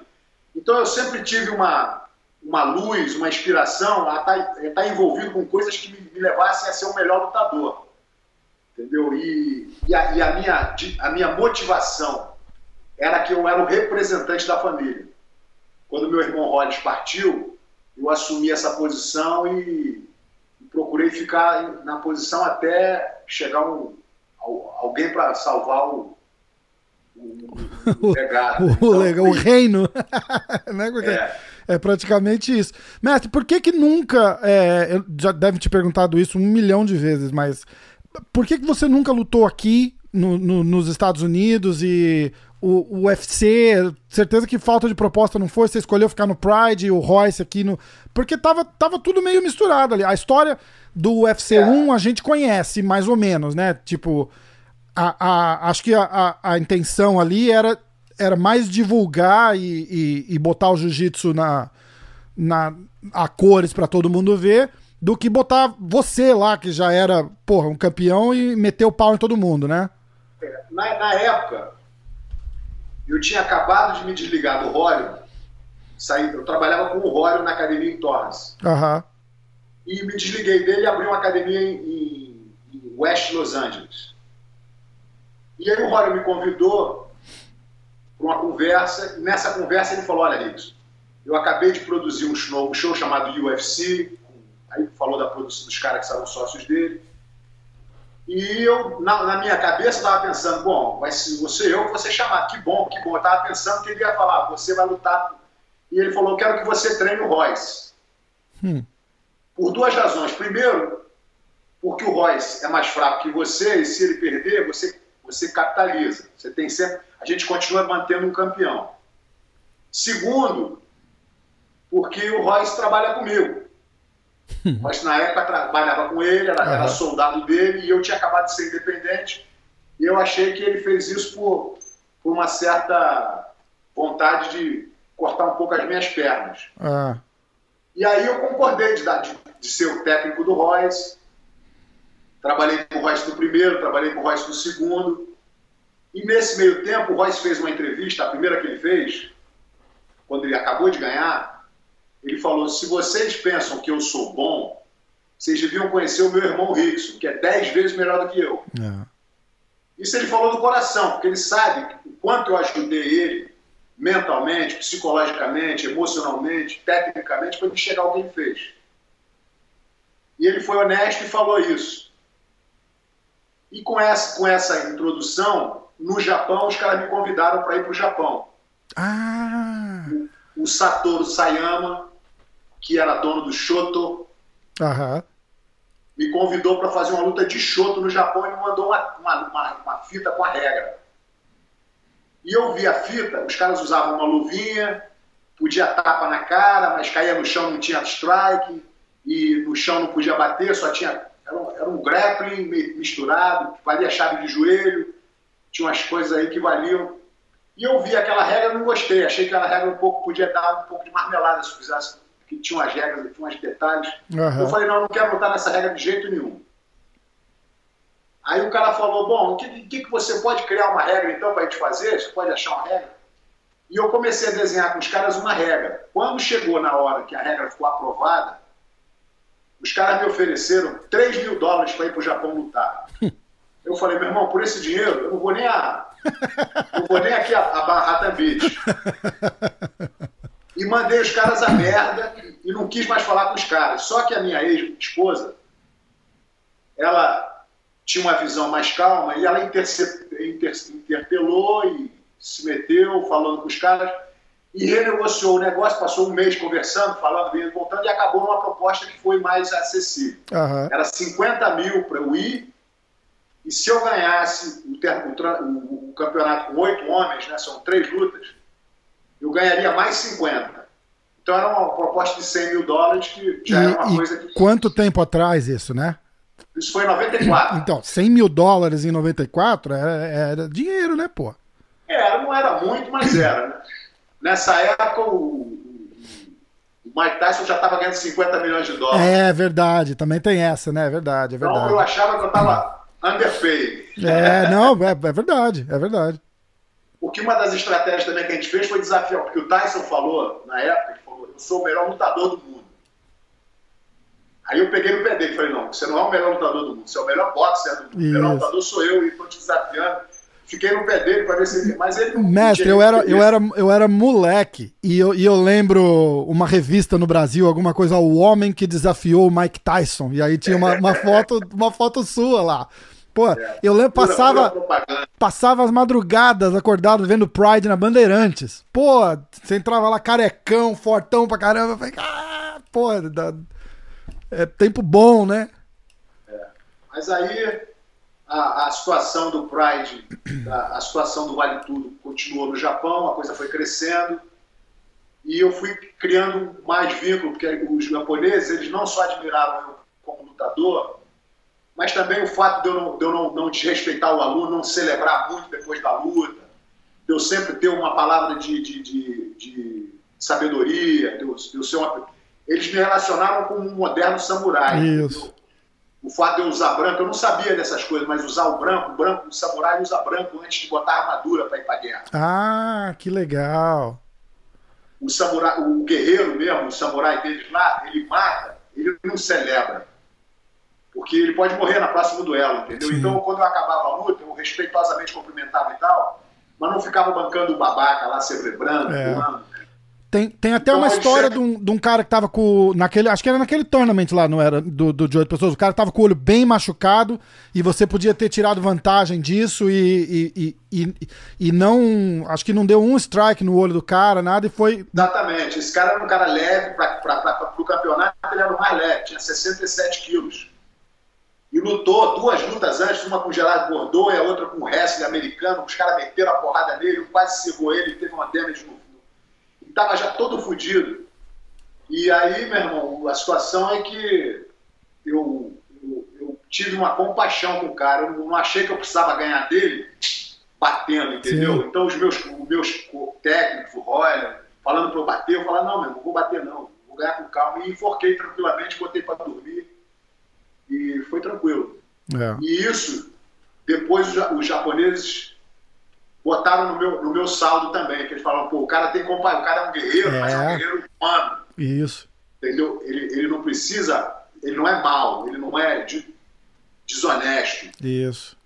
Então eu já saí como, como bonzinho, eu não saí como. Eu ganhei, foi o bonzinho que ganhou, não foi o vilão que ganhou. É, é muito legal. E isso já começou, eu comecei bem no Japão, aí depois só fui crescendo a minha popularidade, crescendo os eventos, crescendo as bolsas. E foi uma trajetória muito boa para mim no Japão. E, e o Royce tomou conta do UFC por um tempo. E o Rorion depois foi, foi expulso do UFC, ele saiu porque os caras compraram o passe dele. E aí a coisa continuou para mim no Japão e não houve mais uma oportunidade. As regras do UFC também eram um pouco. No Japão, todas as lutas que eu fiz foram rounds ilimitados, Sim. às vezes de 10 minutos, às vezes de 5 minutos, mas eram rounds até perder de vista. Uhum. Alguém tinha que ser o, final, o vencedor. Isso. Já nessas lutas de MMA agora, os caras têm toda uma estratégia para ganhar um round, para ganhar dois. É. Quando os caras ganham dois rounds, eles só não querem perder no terceiro, lutam com a bunda para trás. É todo um esquema estratégico para você ganhar, que nem ganha uma luta de jiu-jitsu hoje em dia. O cara está controlando ali o quadro, os pontos. Sim. Ou seja, é irrealista, porque se, não, se você pensar bem numa briga real, você me ganhou no primeiro round, me deu umas porradas na cara, me deu umas porradas na cara no segundo, me deu umas porradas na cara no terceiro e no quarto. No quinto round, eu te derrubo, te meto a porrada montada, você vira de costas, eu enfoco você no pescoço. Antes de você bater com você no pescoço, já bate o gongo. Quem perdeu? Eu perdi, é. porque eu só ganhei um round. É. Mas fosse uma briga real, quem que perdeu? Quem com morreu? Certeza. Você. Com certeza. Entendeu? Então esse, essa, esse critério esportivo, ele nunca me atraiu pro UFC, porque eu falei, pô, vou voltar pro UFC, posso ganhar dinheiro, mas, pô, perdeu uma luta porque eu não tive tempo de acabar com o cara, perdeu uma luta porque a regra não me interessa. Aí já comecei a ficar contra a regra, aí já fiquei completamente é, negativo com relação à participação do UFC. Eu lembro, eu lembro ouvindo um, um, um, podcast do, do Joe Rogan e tava o Ed Bravo lá. E eles estavam falando disso, né? De tipo, ah, o pessoal. É, sempre teve uma polêmica dizendo que é, vocês escolhiam a regra e ia lá competir numa regra que fosse favorável. Os caras falaram, não, é, não, não sei qual que é. Eles falando, né? Eles eu não sei qual que é a polêmica. Se, se você acha que a regra. Só vai lá e, e, e, e, e dá um choke nele. Se, se você acha sabe que é fácil, é, não é. que é favorável? É. Bota a sunga, entra num quarto, com tatame ou sem tatame, é.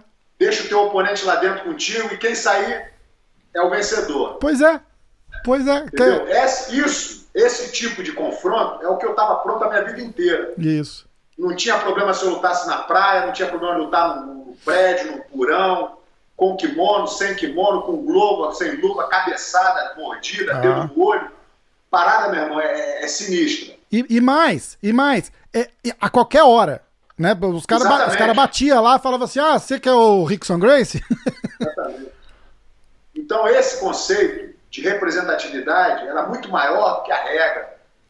Entendeu? Mas se o cara faz uma regra para me prejudicar, eu não posso botar, porque aí não é uma luta franca, é uma luta que o cara pode se esconder no ringue. Lógico. Hoje você vê a pessoa que ganha dois rounds, ele se esconde no terceiro round. Verdade. Ele não quer arriscar mais, ele perde a vontade de arriscar, porque ele fala, pô, já tô ganhando, vamos deixar esse cara correr atrás agora. É, é. Fica uma luta muito, muito fraca aos meus olhos em termos de. Entendeu? E a maioria das lutas elas deveriam acabar em empate. Aí o cara tem que arrumar alguém para vencer. Então é. venceu o fulano que deu mais um soco, venceu o outro que ficou por derrubou. O que, que adianta? Eu, eu, se fosse para uma luta dessa, eu faria mais. Ficaria melhor para mim ficar por baixo, na guarda, castigando o cara, do que por cima.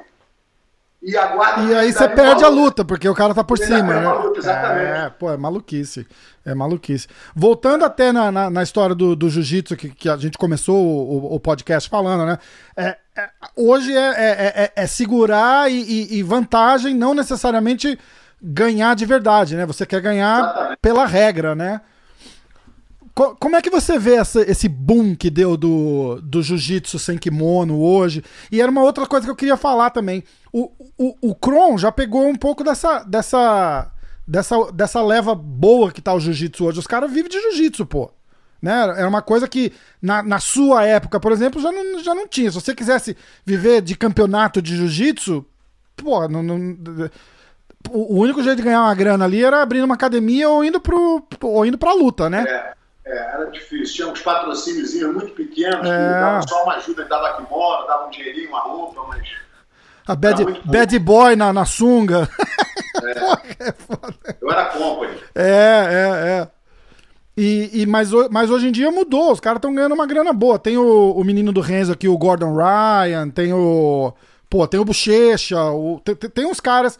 E o, o, o, o Kron poderia ter seguido nessa linha de, de jiu-jitsu. Não, mas de- o que acontece com o Kron, entendeu? É porque ele veio num- numa, numa rotina de quase 60 lutas de vi- vitórias na marrom e finalizando todo, todo mundo finalização. Entendeu? Aí chegou na preta, ele começou a lidar, a lidar com um monstro que, que não era o monstro que ele estava querendo uma luta franca. Hum, Ele começou a pegar os caras que, que gastavam energia, faziam uma força danada para segurar a luta. é, Entendeu? E a regra, ela não favorece, porque não faz parte do, do jogo do Kron fazer força para se livrar de pegada. Entendeu? Ele, ele precisa ou de tempo para embrulhar o cara, ou de uma luta, de uma luta franca para. porque o cara, o cara se abre pra ele poder atacar também, né? Entendi. Exatamente. Então, ele começou a sentir, falou, pô, pai, essa regra não dá, os caras são maromba, eles tomam o que eu não tomo, É, também são tem fortes, essa. eu sinto os caras muito fortes na categoria, e os caras não querem lutar comigo, os caras querem me amarrar, É, putz. entendeu? Então, é uma sensação horrível. Frustra, né? Porque o cara fala, porra, é, não é nem de, de, de não querer, mas o cara fica frustrado, né? Fala, porra, Se você isso é uma vê a luta merda. dele, se você vê a luta dele com aquele, um aluno da Grace Barra, Otávio, Hum, no Metamores, só depois dos 10 minutos, 12, é que o Kron começou a desenvolver, o cara cansou de fazer força. é, Mas se fosse uma luta de 10 minutos, talvez o Otávio tivesse ganho a luta. é, é, é verdade. Entendeu? Aí quando passou, quando, quando o Otávio cansou, ele foi automaticamente tirado para nada e foi finalizado como uma criança, entendeu? Aham. Ou seja, tecnicamente falando, não havia um, um- um confronto.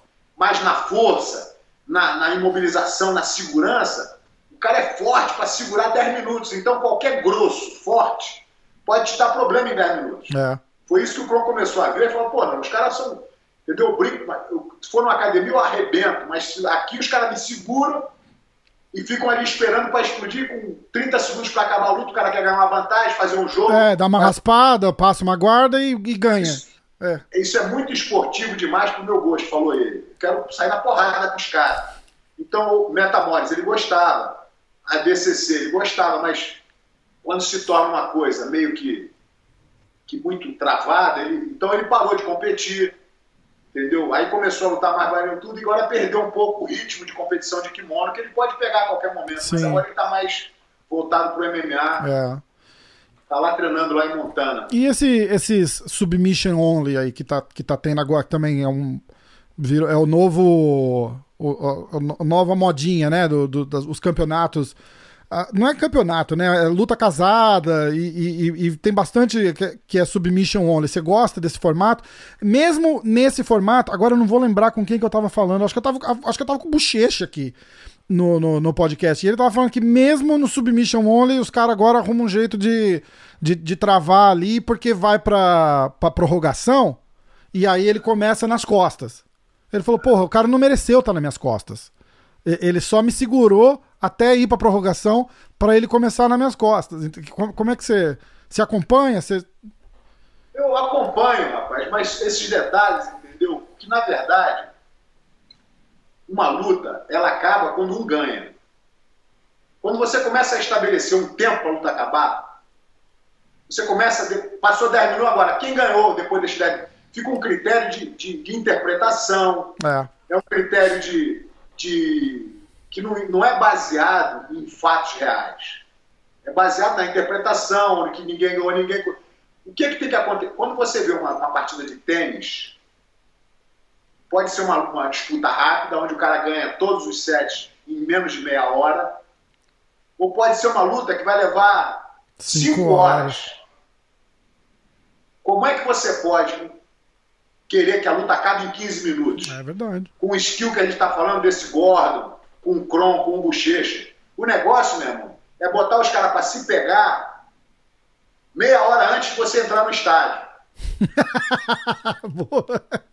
Quando tu chega, mesmo, os caras já estão cansados e tem que continuar a luta até um ganhar. Aí a luta fica interessante, entendeu? É verdade. Porque acaba a mamãezada, acaba o, o, o, o afrouxamento, acaba o, o gás, essa espontaneidade. Você tem que ser justo, tem que ser preciso, você tem que ser. Entendeu? E quando acabar, eu, se o cara cansar, parou. Empate. Os dois, os dois perdem. Empate não tem vitória. É. Você não tem que preparar uma posição para o outro começar ganhando. Vamos ver quem começa mais. Tem que sair na porrada com o objetivo de finalizar. Eu fiz um evento há um tempo atrás chamado Budo Challenge. Hum. Você ouviu falar disso? Eu ouvi falar do, do, do Budo Challenge, sim. O Budo Challenge tinha a ideia de que não existe ponto e, quem, e os maiores pontos que você pode ganhar são tentando finalização. Ou seja, se você tentar um estrangulamento, você ganha três pontos. Se você é. não tentar nada, você não... então obriga você, no teu condicionamento, a sair tentando finalizar. Isso. E se for uma coisa perigosa, onde você quase bateu, você ganha os pontos. Se não, você continua lutando até finalizar. E isso faz com que a luta tenha uma dinâmica completamente favorável ao combate, entendeu? Uhum. A luta franca. E tinha, não tinha tempo também. Não, tinha rounds, mas é. a dinâmica fazia com que ou você ganha ponto, que você o foco passa a ser a finalização. É. As outras coisas são irrelevantes. Então não adianta você passar o, o tempo todo seu estolando na guarda. É. Isso matou o, o, o, jiu-jitsu, né, mestre? E aí você cria uma dinâmica completamente diferente para a luta, entendeu? É. E a luta, o, eu acho que foi 75% de, de, de average, de finalização, uma coisa que está muito acima dos campeonatos normais. Tá, pô, você vê atleta hoje, os tops aí, o... eu tava vendo esses dias, eu não, não vou falar o nome só para não, não, não, criar polêmica que eu tô fora, mas a, o, um dos maiores de todos os tempos, o, o, o ratio de finalização do cara, acho que é 20%. É. é porra, é, né? Isso, isso deu uma matada no, no, no, no jiu-jitsu, né? No jiu-jitsu do. Pensando em mim, cara, todas as minhas lutas. Eu compito desde os 6 anos de idade, perdi uma vez quando eu tinha 14 anos, quer dizer, perdi uma vez com 6 anos, perdi uma vez com 14 anos, e dali nunca mais. Ih, mas você, vai, você tá falando isso agora, vai dar um. Vai, o pessoal vai falar, ah lá, não é invicto, perdeu com 6 anos. Não, não. Aí, depois que eu peguei minha faixa preta com 18, eu fui invicto, eu sou invicto. Eu conto o meu, o meu recorde depois das 18 anos. Aham. Ah, tá, tá. A partir daí, eu sou invicto e todas as minhas lutas foram finalizadas. Nunca ganhei por pontos. Nunca ganhei, não sei o que é ganhar por pontos na minha vida. Caramba, né? É, pô, é completamente diferente, né? A minha estrutura de, de estratégia, de, de combate, e de ganhar ou perder, entendeu? É sempre visando a, a submission, fim, né? Suave, fim suave. Outros, o, outra mentalidade, né, mestre? Outro, outro, outro conceito, outra visualização. É, é, é, é completamente diferente. É, é por isso que você vai do, do, do, faixa branca ao mestre e todo mundo tem esse esse fator em comum que você fala, pô, eu, porra, eu voltei, eu voltei da minha aula com, com, com o senhor aí da Califórnia, falei, pô, eu fiz uma private com o Rickson. Os caras, com o Rickson? Todo mundo fala assim, americano fala, é, Rickson is the man. E, e aí você fala, fala com todo mundo, fala, porra, é, é, é, mas, é, mas tem muito a ver com, com, com isso, o seu caráter e essa mentalidade e o seu, e o seu histórico, né? Pô, você tem aí um, um, um legado que não, que, não, que não tem mancha na, na, na, na, tua competição, justamente por isso. Sempre buscou dar o melhor, fazer o melhor do, do, do, do melhor jeito. E, pô, é é aquela história, né? Sempre tem que respeitar o oponente, mas você sempre tem que acreditar em você, espiritualmente, tecnicamente, e não pode dar mole. Então eu era o primeiro a treinar, entendeu? Um, uma, um dos, uma das práticas que me deixava bem para o treino de jiu-jitsu era surf, entendeu? Porque o surf, você não, você não é mais forte que o oceano, entendeu? Você, e aí quando, quando você se harmoniza com a natureza, você começa a entender o movimento das águas, o movimento do oceano, o movimento das ondas, a força, a energia, o timing de você fazer. você começa a entender que você tem que compor com a, com a, com a energia. Você não pode. Entendeu? Então, muitas vezes eu já passei sufoco dentro d'água que, que eu refletia, eu pensava no treino. Uhum. E às vezes sufoco no treino que eu pensava dentro d'água, entendeu? E a coisa. Que na verdade os desafios são parecidos, né? A, a, a parte emocional, a parte psicológica. E isso sempre me fez eu ficar sempre entendendo que que você não pode subestimar o teu adversário, mas também você não pode desacreditar em você.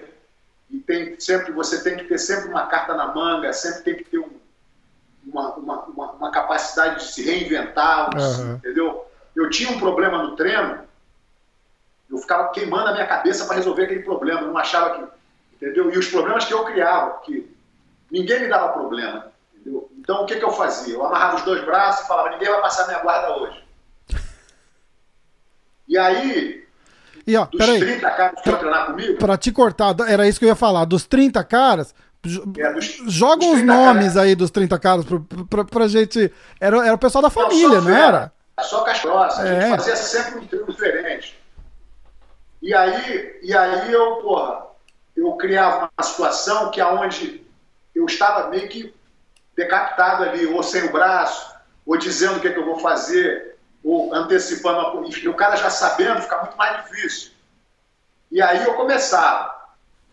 E talvez desses 30 ou 20 pessoas, eu, em 70% deles eu conseguia Alguns eu chegava e não conseguia. Raspar em um minuto, ou finalizar sem a mão, uma merda qualquer que eu inventava na minha cabeça. Quando eu não conseguia, eu ia para casa como um perdedor. Eu ficava sempre conectado com a, com a vontade, com o desejo de ganhar o que era impossível. Porque se eu fico na posição confortável de usar todas as minhas armas contra os meus treinos e ganhar todo dia, eu fico sem pensar na derrota, sem estar convivendo com, o traumático, o, do, o, do, com o dolorido. Uhum. Já se eu amarro o braço e falo que eu vou pegar todo mundo nessa posição, eu consigo pegar um, consigo pegar dois, consigo pegar três, mas esse aqui me dando problema, pô, que merda, não consigo. Eu ia para casa, mesmo, queimando na cabeça, falando, pô, esse cara me ganhou amanhã, amanhã eu vou voltar lá e ele vou conseguir raspar ele. E fazia disso uma maneira de crescer. Eu sempre estive no topo do morro, mas sempre me botando numa posição onde senti o gosto da derrota, entendeu? Eu sempre me botava numa situação onde inventava o impossível para tentar transpor. Entendi. E isso sempre me botava a cabeça muito conectada com o meu limite. Eu sempre ia para o meu limite. É o tempo que eu consigo treinar, é as raspagens que eu consigo dar quando o cara está esperando, é o estrangulamento, é a posição que eu consigo manter. E sempre no limite, entendeu? E isso me deu uma, uma expansão mental e espiritual para aceitar até o, o imprevisível, aceitar até a morte. E sempre, e sempre se botando em xeque, né? Tipo, para não, como você falou, né? Não, não, não estando naquela posição, você, você cria o seu desconforto para evoluir, né? É, porque a ideia, a grande ideia em termos de comportamento, é você ter a capacidade mental, emocional, estratégica para ficar confortável no inferno. O dia que você ficar confortável no inferno, não tem problema que te dê problema. Então eu criava o meu próprio inferno. Hum. E tentava conviver com aquilo da melhor maneira para ver se eu conseguia. E acabou que o inferno não era tão infernal assim. Entendeu? Acabou que eu aprendi a lutar cansado. Acabou que eu aprendi a lutar, a manter uma posição, aprender a, a sobreviver a um ataque, aprender a fazer alguma. E isso tudo foi compondo na minha cabeça a ponto de que, mesmo sendo uma pessoa normal, forte, não o mais forte, mas forte, normal, saudável, eu tinha meu lado de, de, de, de, de fraco, meu lado de deficiente, meu lado emocional. E eu, eu sempre trabalhei todos esses lados para ficar equilibrado, entendeu? Uhum. Porque, por exemplo, você vê um lutador bom hoje em dia. Nosso querido Bochecha, que é um casca grossa danado. Por que, que você acha que o Bochecha perdeu para o Roger com tanta facilidade? Não foi o Roger que foi um grande lutador. O Roger é um grande lutador. O Roger aproveitou a oportunidade. Mas para mim foi o Bochecha que subestimou isso. Ele não, não acreditou que isso ia acontecer. Hum. Faz E sentido. aí, quando ele viu, era tarde demais. É. Você pode fazer mais 10 treinos. Você pode fazer mais 10 treinos entre ele e o Roger. Eu não acredito que a luta vai se repetir como repetiu. Ela não vai ser igual. O Bochecha, ele entrou confiante na rotatividade que ele pode implementar no ritmo, na, na situação que ele pode criar para aprender a, a, controlar posições técnicas. De, ele, ele queria lutar com o Roger como ele lutou com o Leandro Low, ou como ele lutou com o, o Herbert Santos, esses Uhum. caras duros. O Roger, ele, ele, ele atolou no Roger, porque ele quis movimentar. O Roger é grande, pesado, perigoso. Ele, ele se o Roger só fez capitalizar no erro É. do Bochecha. Então, e eu tive o Roger aqui no podcast e a gente colocou na tela ali atrás o, a luta dele com o Bochecha. E ele comentou co- é, segunda a segunda, assim, e, e ele falou exatamente o, o, o, o seu ponto aí. Ele falou, pô, ele veio muito forte. E ele, o Roger ainda falou com essas palavras. Ele falou, pô, tá vendo ali, ó? Ele me puxava, eu ia, ele me empurrava, eu ia, eu tava fazendo corpo mole ali. E ele gastando energia, entendeu? E o Roger esperando. Aí ele tentou, foi na hora do bote lá, ele falou, a hora que eu que, eu, que ele me deu o bote, eu já, eu já puxei pra guarda ali, na meia guarda, e caí numa posição que eu era muito forte. Aí ele falou que a hora que o Bochecha já se viu naquela posição, ele sentiu que o Bochecha praticamente desistiu já. É, eu, não- eu, eu não vejo ele desistir. Eu vejo ele confiante de que ele poderia resistir, que ele poderia ficar ali e aguentar, entendeu? Ele, ele não sentiu que a envergadura do Roger, a alavanca e a pegada do Roger é muito maior do que ele poderia calcular. Verdade.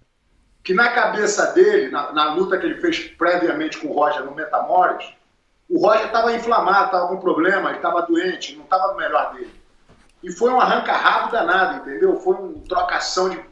E, o- e isso fortaleceu Bochecha em termos de ele achar, pô, fazer troca força, eu tô melhor. Ele, ele, se- ele viu talvez o Roger doente na cabeça dele, ele não viu o Roger Sim, é. igual o o mais forte que ele. Então isso meio que. Ele, ele subestimou o Roger. O Roger. Verdade. Não que ele, se ele não tivesse subestimado, ele iria ganhar. Eu não vejo o Roger perdendo para os Bochecha. É. Mas eu vejo que o Bochecha, lutando numa estratégia errada, favoreceu ainda mais o Roger. É verdade. É verdade. E essa, e essa história de subestimar, o, o Roger tava sem competir há muito tempo também, né? Exatamente. É. Mas foi uma maravilha. Foi o ouro sobre o azul, não podia ficar mais feliz. É verdade, né? Pô, o Roger ainda falou, ó, falou, é. é, eu, eu tava até inscrito pra competir no, no, no, no, no, no- no campeonato, não sei o quê. Eu falei, ah, bicho, depois dessa, não, não vou, não. Ele falou, ah, não sei minha aposentadoria ali mesmo. Foi, consegui o que eu queria, que era tirar. Ele falou que ele tinha aquela pulguinha atrás da orelha, assim, porque apesar de ter sido um empate, ele ficou. Ele falou, quando falavam da minha luta com o Bochecha, todo mundo lembrava que eu acabei num, num, num armbar ali e, e a luta acabou ali. Então todo mundo lembrava disso. E aquilo incomodou muito ele. E por isso que ele quis fazer essa luta com ele de novo. Foi muito bom, cara. Pra, pra, pra família. É. Bem legal. Foi. E pra mostrar que o Jiu-Jitsu Old School ainda tem, um, ainda tem uma posição, né? Não é Pois só é. essa modernidade, não. pô. Pois é, tá, tá, virou é, esses campeonatos que a gente tava falando antes ali, sem kimono, não sei o quê. Deu, eu acho que deu uma dinâmica melhor. Assim, de. É, vamos, vamos dizer assim, o, o, o visual, né? Que era o que a gente tava falando, pô, esse, esse pessoal agora eles se preocupam mais em ganhar pela regra e, e matou a audiência do esporte, né? Ninguém, ninguém tem saco pra sentar lá, porra. O, o, cara acaba é, de- 10 minutos ali pra nada, né? Aí ganhou porque tá segurando o cara do lado ali, porra. A luta se tornou, ao invés de uma coisa crescente e borbulhante, é uma coisa muito cadenciada, muito previsível. Uhum. Você já sabe que o cara vai te puxar para aquela posição amarrada na guarda, aquele frente ali. É. E durante seis minutos, numa luta de sete, durante seis vai ser aquela amarrada. Depois, no finalzinho, vai ter um. round. É uma coisa muito estratégica, entendeu? A um ponto que a coisa ficou chata. É verdade. Não, não tem, uma, não tem uma dinâmica de, de, de surpresa, de, de, de jogar franco, entendeu? Os caras não jogam mais para pegar, os caras jogam para ganhar o pontinho, É, ganhar, é. maestrar a vitória. Então ficou bem. Vai com a regra, ficou bem muito mais chato. com a regra embaixo do braço, né? Ficou mesmo. Mestre, tem alguma coisa que a gente não, não falou que você quer falar, que eu esqueci de perguntar? como é que. Foi um presentão de é. Natal para mim, isso, praticamente, né? Quase duas horas de papo aqui com, com, com você, foi, foi sensacional. O prazer é muito grande, cara, de estar aí, entendeu? Trocando uma ideia contigo, falando sobre essas, essas novidades. Eu acho que se a gente for falar de, ficar falando, a gente pode ficar aí o dia inteiro, porque em qualquer direção que nós formos, né? Sempre tem uma composição, sempre tem uma melhora, sempre tem uma mudança, sempre tem uma opinião. É, eu gostaria de, só de, de, de, marcar aqui com mais um, um ponto principal de hoje, é, é, o começo de uma nova, de uma nova missão para mim, através do meu novo canal. E isso realmente vai me botar numa situação de muita, de muita felicidade interior, poder continuar servindo a comunidade e até pessoas que nunca foram expostas ao jiu-jitsu de uma forma muito, muito minha, muito pessoal, entendeu? Que eu pretendo deixar estabelecida no, no vídeo para as futuras gerações aí. Então, eu estou no começo de um, de um, momento muito motivado para mim e queria te agradecer aí a esse convite de participar do teu, do teu podcast. E estou te aguardando aí para a próxima vez aí. Se você prometer devagarzinho comigo, a gente faz mais uma aula qualquer hora. Vamos, vamos. Eu tenho, eu tenho aquela faixa roxa no meu closet, assim, olhando para ela para como target. É o target. A gente vai. É, é, o caminho. Exatamente, exatamente. Muito bom, Rafael. Mestre, olha, então a gente vai ficar ligado. É Rickson.academy. Yes. Né? Eu vou botar o. Eu vou botar o link aqui pelo menos para o link não, né? Eu vou botar o nome pelo menos para reforçar. Quando tiver no ar, me avisa. Eu, eu boto um vídeo no ar dizendo, ó, oh, galera, recoloca o vídeo, a gente faz um, a gente ajuda a divulgar o máximo que conseguir. Se, não, se a gente não entrar no ar essa semana aqui agora, que começa segunda-feira, que nós estamos hoje, começa segunda-feira, eu vou botar na outra segunda. Ah, que massa! Então, ó, hoje a gente tá gravando na sexta, o podcast vai no ar no domingo. Então, amanhã, segunda-feira. É, se eu não botar nessa segunda-feira, uhum. mais um tempinho, eu vou botar na outra. Se não for essa agora, vai tá. ser a próxima. Então eu vou, eu vou deixar, eu vou avisar se tiver, se tiver no ar, eu, eu, eu coloco alguma coisa nessa segunda, se não, eu coloco na outra. Beleza, querido. Tá bom? Mestre, olha. Bom te ver, meu irmão. Uma honra. Saúde e paz, tamo juntos. Muito obrigado. Abraço grande. Tchau. Tchau, mestre.